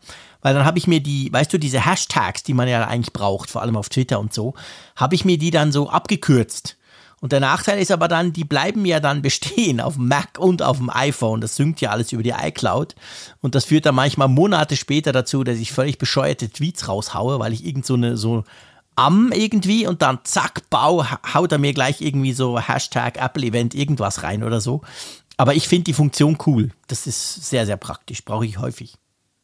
Da hat man noch eine Anleitung bekommen, die es bei chip.de gibt. Da kann man das auch. Also es gibt verschiedene Wege, dann, dann sich das da zu erleichtern. Wir müssen das nochmal vernünftig zusammentragen. Ja, stimmt. Und dann, äh, dann kann man da vielleicht mal so eine Übersicht machen. Dann das, aber es sei nur erwähnt, dass das, also herzlichen Dank an alle, die sich da gleich dran beteiligt haben. Es zeigt sich mal wieder viel Expertise in der Hörerschaft, was solche Fragen angeht. Absolut. Und, ja. Definitiv. Ich genau. nehme mal eins, ich fahre ein bisschen runter vom Martin und zwar hat er, geht er auf unseren App-Tipp von letzter Woche ein. Wir haben ja die, die App Cloud Battery vorgestellt und er schreibt, hey, vielen Dank, dass die, die Cloud Battery war prima oder beziehungsweise App-Tipp, aber er sei gar nicht darauf eingegangen, dass die AirPods mit der App nicht getrackt werden. Das Feature fehlt noch. Stimmt, ja. gell? Weil nämlich, mhm. ich habe inzwischen auch meine Apple Watch, ich habe zwei iPads und mein iPhone und es ist wirklich cool und ich habe sogar ein Widget auf den Bildschirm geknallt, weil ich es so schön finde. Aber die AirPods sind nicht drin und wahrscheinlich bleiben die auch draußen, oder? Ja, ich nehme an, das hat was damit zu tun, dass die AirPods, und das hat sich ja jetzt mit diesem Hand-Off-Feature noch verschlimmert, in Anführungszeichen, mhm. die sind ja halt nicht einem Host-Gerät sozusagen zugehörig. Und der Logik der App folgend äh, ist das wahrscheinlich das Problem, dass, dass, die, dass das Gerät dann den Akkustand nicht mehr ermitteln kann, wenn zum Beispiel jetzt sie auf ein Gerät überspringen, was vielleicht bei Cloud Battery jetzt nicht registriert ist. Ja. Und um das zu vermeiden, nehme ich an, hat der Entwickler darauf verzichtet. Ich weiß jetzt auch nicht, inwieweit man den Akkustand dann abfragen kann kann, wenn sie dann halt irgendwo per Handoff dann abgehauen sind, die, die AirPods. Ich nehme auf jeden Fall an, dass das ist irgendwie der Unterschied zum Beispiel zum Apple Pencil, den man wiederum damit erfassen kann. Ja. Weil der ist ja halt seinem iPad treu. Ja, ganz genau, genau. Das ist so ein bisschen der Punkt. Das ist also, wahrscheinlich der Punkt. Es gab viel, viel Feedback zu Cloud ja, Battery. Also herzlichen Dank dafür. Viele finden das toll, diese App. Äh, ein paar haben auch darauf hingewiesen, und das ist richtig, ich glaube, wir hatten es ja auch benannt, dass ähm, natürlich systembedingt die Schwäche da ist, dass eben das nicht so akkurat sein kann, wie jetzt die Apple systemeigenen ja. Akkuanzeigen, was jetzt die Geräte angeht, die zum Beispiel mit dem iPhone verbunden sind. Denn da muss man einfach sagen, da hast du als Entwickler nicht, trotz Hintergrundaktivitäten, die du nutzen kannst, hast du aber nicht den permanenten und äh, sicheren Zugriff auf solche Systemdaten wie Apple selber jetzt. Und äh, man muss dem Entwickler da wirklich ein Lob zollen, wie viel er da, ich wie finde, gut er das das tatsächlich hingekriegt Ja. hat. Ja, Ja, wirklich. richtig. Das ist, das ist schon sehr, sehr cool. Aber das ist schon, das sollte man wissen, das ist halt nicht, nicht perfekt. Ja, genau. Soll ich Möchtest noch eine du noch vor- einen nehmen? Ja, Ja. klar. Ich würde gerne den Dani nehmen. Der hat uns geschrieben, also er, erstmal fand ich es ganz sympathisch. Er hat geschrieben, auf die obligatorischen Streicheleinheiten verzichte ich jetzt mal, aber ihr seid klasse, so fertig damit. Großartig. es ist ja, es ist ja nach wie vor bemerkenswert, ähm, dass fast jede Zuschrift immer mit einem Lob anfängt. Das, Mhm. äh, ist, das, das klingt so selbstverständlich, das ist es aber eigentlich definitiv Nein, das nicht. ist für uns extrem nicht. Wir lesen das ja auch nicht vor. äh, Hat nicht den Grund, weil wir das nicht wichtig nehmen. Im Gegenteil, aber es Ja. soll nicht so rüberkommen, wie wenn wir ständig gebauchpinselt werden. Drum lassen wir das immer weg, wenn wir eine Zuschrift lesen. Aber es ist tatsächlich so, dass ihr uns da auch unglaublich viel Zuspruch sendet, der uns unglaublich gut tut, gell? Ja, das ist der Punkt. Also wir sind halt, es ist so ein bisschen wie der Kellner, der Trinkgeld kriegt. Ähm, das ist bei uns das verbale Trinkgeld sozusagen. Mhm. Aber der, Trink, der, der Kellner geht ja auch nicht daher und sagt, hey, ich habe 1000 Euro mit Trinkgeld für, und, und äh, verdient und versucht sich damit dicke zu tun. Das, Mhm. Genau. das liegt uns halt fern, aber wir, wir wertschätzen es halt extrem. Also insofern herzlichen Dank und hier fand ich es halt ganz lustig gelöst dann mit Ja, diesen obligatorischen Streicheleinheiten. Aber kommen wir zum eigentlichen Thema der Zuschrift. Er hat geschrieben, ich habe eine Frage zum Beipackzettel für das iPhone von YouTube. Es geht da ja um die, ja, die Nutzung von Daten, nutzerbezogene Daten, was jetzt im App Store angezeigt wird. Da wurde ja so ziemlich alles angekreuzt, was geht. Meine Frage dazu ist, werden diese Daten nur abgefragt, wenn man YouTube nutzt oder läuft das ständig im Hintergrund und sendet alles an Google? Meines Erachtens nach können die Apps keine solchen Daten übergreifend erfassen oder ist das falsch? Positionsdaten erfassen ist komisch, da es in den Einstellungen keine solche Funktion zu geben scheint. Das mit den Kontakten ist auch komisch, ist wohl damit verbunden, wenn ich das Telefonbuch öffne, um jemandem was zu schicken oder nicht, fragt er. Also erstmal muss man noch vielleicht kurz dann anfügen, das haben wir hier noch nicht berichtet. Genau. Das, das Update-Moratorium von, von Google hat zumindest bei YouTube ein Ende gefunden. Ja, genau. Wir haben ja schon darüber berichtet mal, dass seit, seit Anfang Dezember kamen ja keine Updates mehr für Google Apps auf dem iPhone oder dem iPad. Was wahrscheinlich, so haben wir zumindest spekuliert, dran lag, dass man jetzt eben diesen Beipackzettel ausfüllen muss seit Anfang Dezember. Also quasi welche Daten wie, wo, wie verwendet und etc. werden. Und jetzt kam, es kam vorher schon mal der Google Translate, die Google Translate App, die habe ich als nicht so wichtig angeguckt, darum haben wir da gar nicht groß drüber berichtet. Aber jetzt kam, ich glaube am Wochenende oder so, kam tatsächlich YouTube. Das erste Update seit zwei Monaten für die YouTube-App und heute kam gleich nochmal eins. Und da ist jetzt dieser Beipackzettel, wie es Dani, wie ich finde, wunderbar ausdrückt, eigentlich es passt ganz gut, im App Store ist eben ausgefüllt. Und da ist einiges drin. Und ich glaube, gerade du als Programmierer, ich bin ja quasi der YouTube-Profi, weil ich selber so viel YouTube gucke, aber du bist der Programmierer, du kannst da wahrscheinlich adäquat Antwort geben. Was ich sicher sagen kann, ist, dass YouTube, wenn man es wenn man's schließt, nicht im Hintergrund irgendwas rödelt, weil sonst wäre mein iPhone jeweils um 11 Uhr leer. Ja, also ich habe den Eindruck auch jetzt, auch mit Blick auf die Facebook-App. Die Facebook-App ist ja so ein Extrembeispiel, wo ja eigentlich alles angekreuzt ist, was an Ja, nutzerbezogenen so. Daten. Es gibt ja, also mal, vielleicht mal angefangen damit, wie, wie stellt sich das aus Entwicklersicht dar? Du gehst in App Store Connect, das ist das Portal von Apple, wo du deine App einstellst und da wirst du ja darum gebeten oder ja beim Update sogar verpflichtet, diesen Beipackzettel auszufüllen. Und da musst du aus einem Katalog dann eben wählen, die Dinge, die deine App dann da macht. Ja. Nun muss man dazu sagen, das ist manchmal gar nicht so einfach, weil gerade wenn du irgendwelche ja, Third-Party-Libraries benutzt, zum Beispiel für Analytics, wir hatten das Thema ja beim letzten Mal mit der App-Tracking Transparency, dass halt eben die Frage dann ist, ähm, was macht denn möglicherweise Google Firebase, was du eigentlich dafür nutzt, um jetzt nur zu gucken, ob deine App abstürzt, aber ja, äh, ja überträgt das noch allen möglichen Mist. Also fährst du als Entwickler, da Apple dir unverhohlen damit droht, dass wenn du irgendwas unterschlägst, dass du rausfliegst aus dem App Store, fährst du als Entwickler extrem gut damit, dass du tendenziell eher zu viel ankreuzt. Auch wenn du die Daten gar nicht erhebst. Und ich gehe davon aus, ich gehe schwer davon aus, weil ich habe mich auch schon gefragt, wie das bei Facebook und den Gesundheitsdaten Ja. ist. Denn, es ist ja mitnichten, es, es lässt der Apple auch ein wenig schlecht dastehen, dass, dass Facebook sagt, dass sie irgendwelche Gesundheitsdaten potenziell nutzerbezogen absaugen. ich Obwohl frage das gar mich, nicht geht. genau, ich frage mich, wie Apple soll lässt das, das gar gehen? nicht zu. Ja. Weil das Health Kit die API ist dermaßen eigentlich auch nochmal mit extra ja. Zustimmung behaftet. Du kannst nicht irgendwie meinen Herzschlag einfach runterziehen, ohne dass ich jemals gesagt habe, Facebook, ja. du darfst das haben. Und dann müsste Facebook auch da sagen, wofür sie das brauchen. Mhm. Und auch das würde das App-Review erstmal prüfen, ob das denn ein valider Grund ist. Also es ist nicht so einfach, äh, wie, wie das dann diese Beipackzettel suggerieren. Deshalb gehe ich davon aus, die kreuzen einfach alles an, damit bloß nicht Apple sie rausschmeißt, wegen ja. irgendeinem etwas, was ein Entwickler vergessen hat.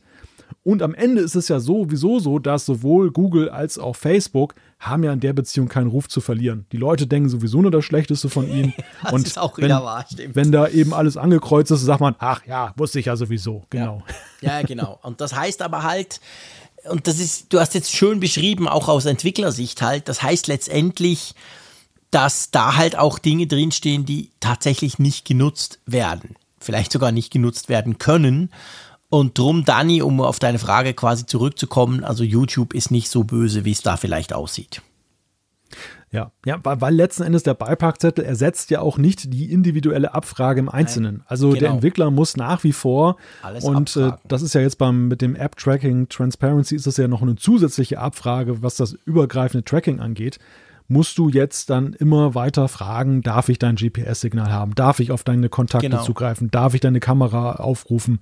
Also das ist durch den Beipackzettel mitnichten aus ja. der Welt geschafft. Das ist ja. kein Frei, Freibrief jetzt nach dem Motto, oh, Tag der offenen Tür im iPhone. Nein, nein, nein, auf gar keinen Fall. Ja, ist, aber ist wichtig, muss, muss man natürlich sagen. Ja, genau. ja, das, das ist nicht Leben, glaube ich, ersichtlich, weil natürlich dann der Eindruck suggeriert wird ähm, und vielleicht ist das sogar ein bisschen Absicht dass man Apple da blöd aussehen lassen will damit. Ja, es könnte sein. Ja, who knows? Ja, das, das könnte tatsächlich auch sein. Stimmt. Gut, ich würde sagen, wir haben eine schöne Zeit, also Zeit in, im Sinn auf die Länge von diesem Podcast. Wir wollen ja unserer Hörerschaft keine Zeit klauen. Aber ähm, ja, lieber Malte, das war eine schöne Diskussionsrunde. Wir haben viel spekuliert. Das war eine richtige Spekulationsfolge sozusagen. Mal schauen, ob uns das nicht um die Ohren fliegt in ein paar Monaten. Aber da erinnert sich ja niemand mehr dran, was wir da gesagt haben. Wir gucken mal und wir gucken auch auf nächste Woche. Nächste Woche gibt es uns selbstverständlich wieder und dann in zehn Tagen jetzt von jetzt aus gesehen, wo wir das aufzeichnen. Am 26. gibt es ja eben den Apfelfunk am Hörer. Da freuen wir uns, da sehen wir uns sozusagen. Und drum bleibt mir einfach zu sagen, vielen Dank euch da draußen fürs Zuhören, fürs viele Kommentieren auch auf den verschiedensten Kanälen und natürlich fürs viele E-Mail schicken. Das freut uns sehr. Und dir, lieber Malte, natürlich vielen herzlichen Dank. Hat großen Spaß gemacht. Wir hören uns nächste Woche wieder. Mach's gut. Tschüss aus Bern. Ja, eigentlich hätte die Folge ja Apfelfunk 263S heißen müssen, ne? so S wie Spekulation. ja, hätte gut gepasst, stimmt. In diesem Sinne, danke auch dir, lieber Jean-Claude, natürlich wie immer und bis zum nächsten Mal. Tschüss von der Nordsee.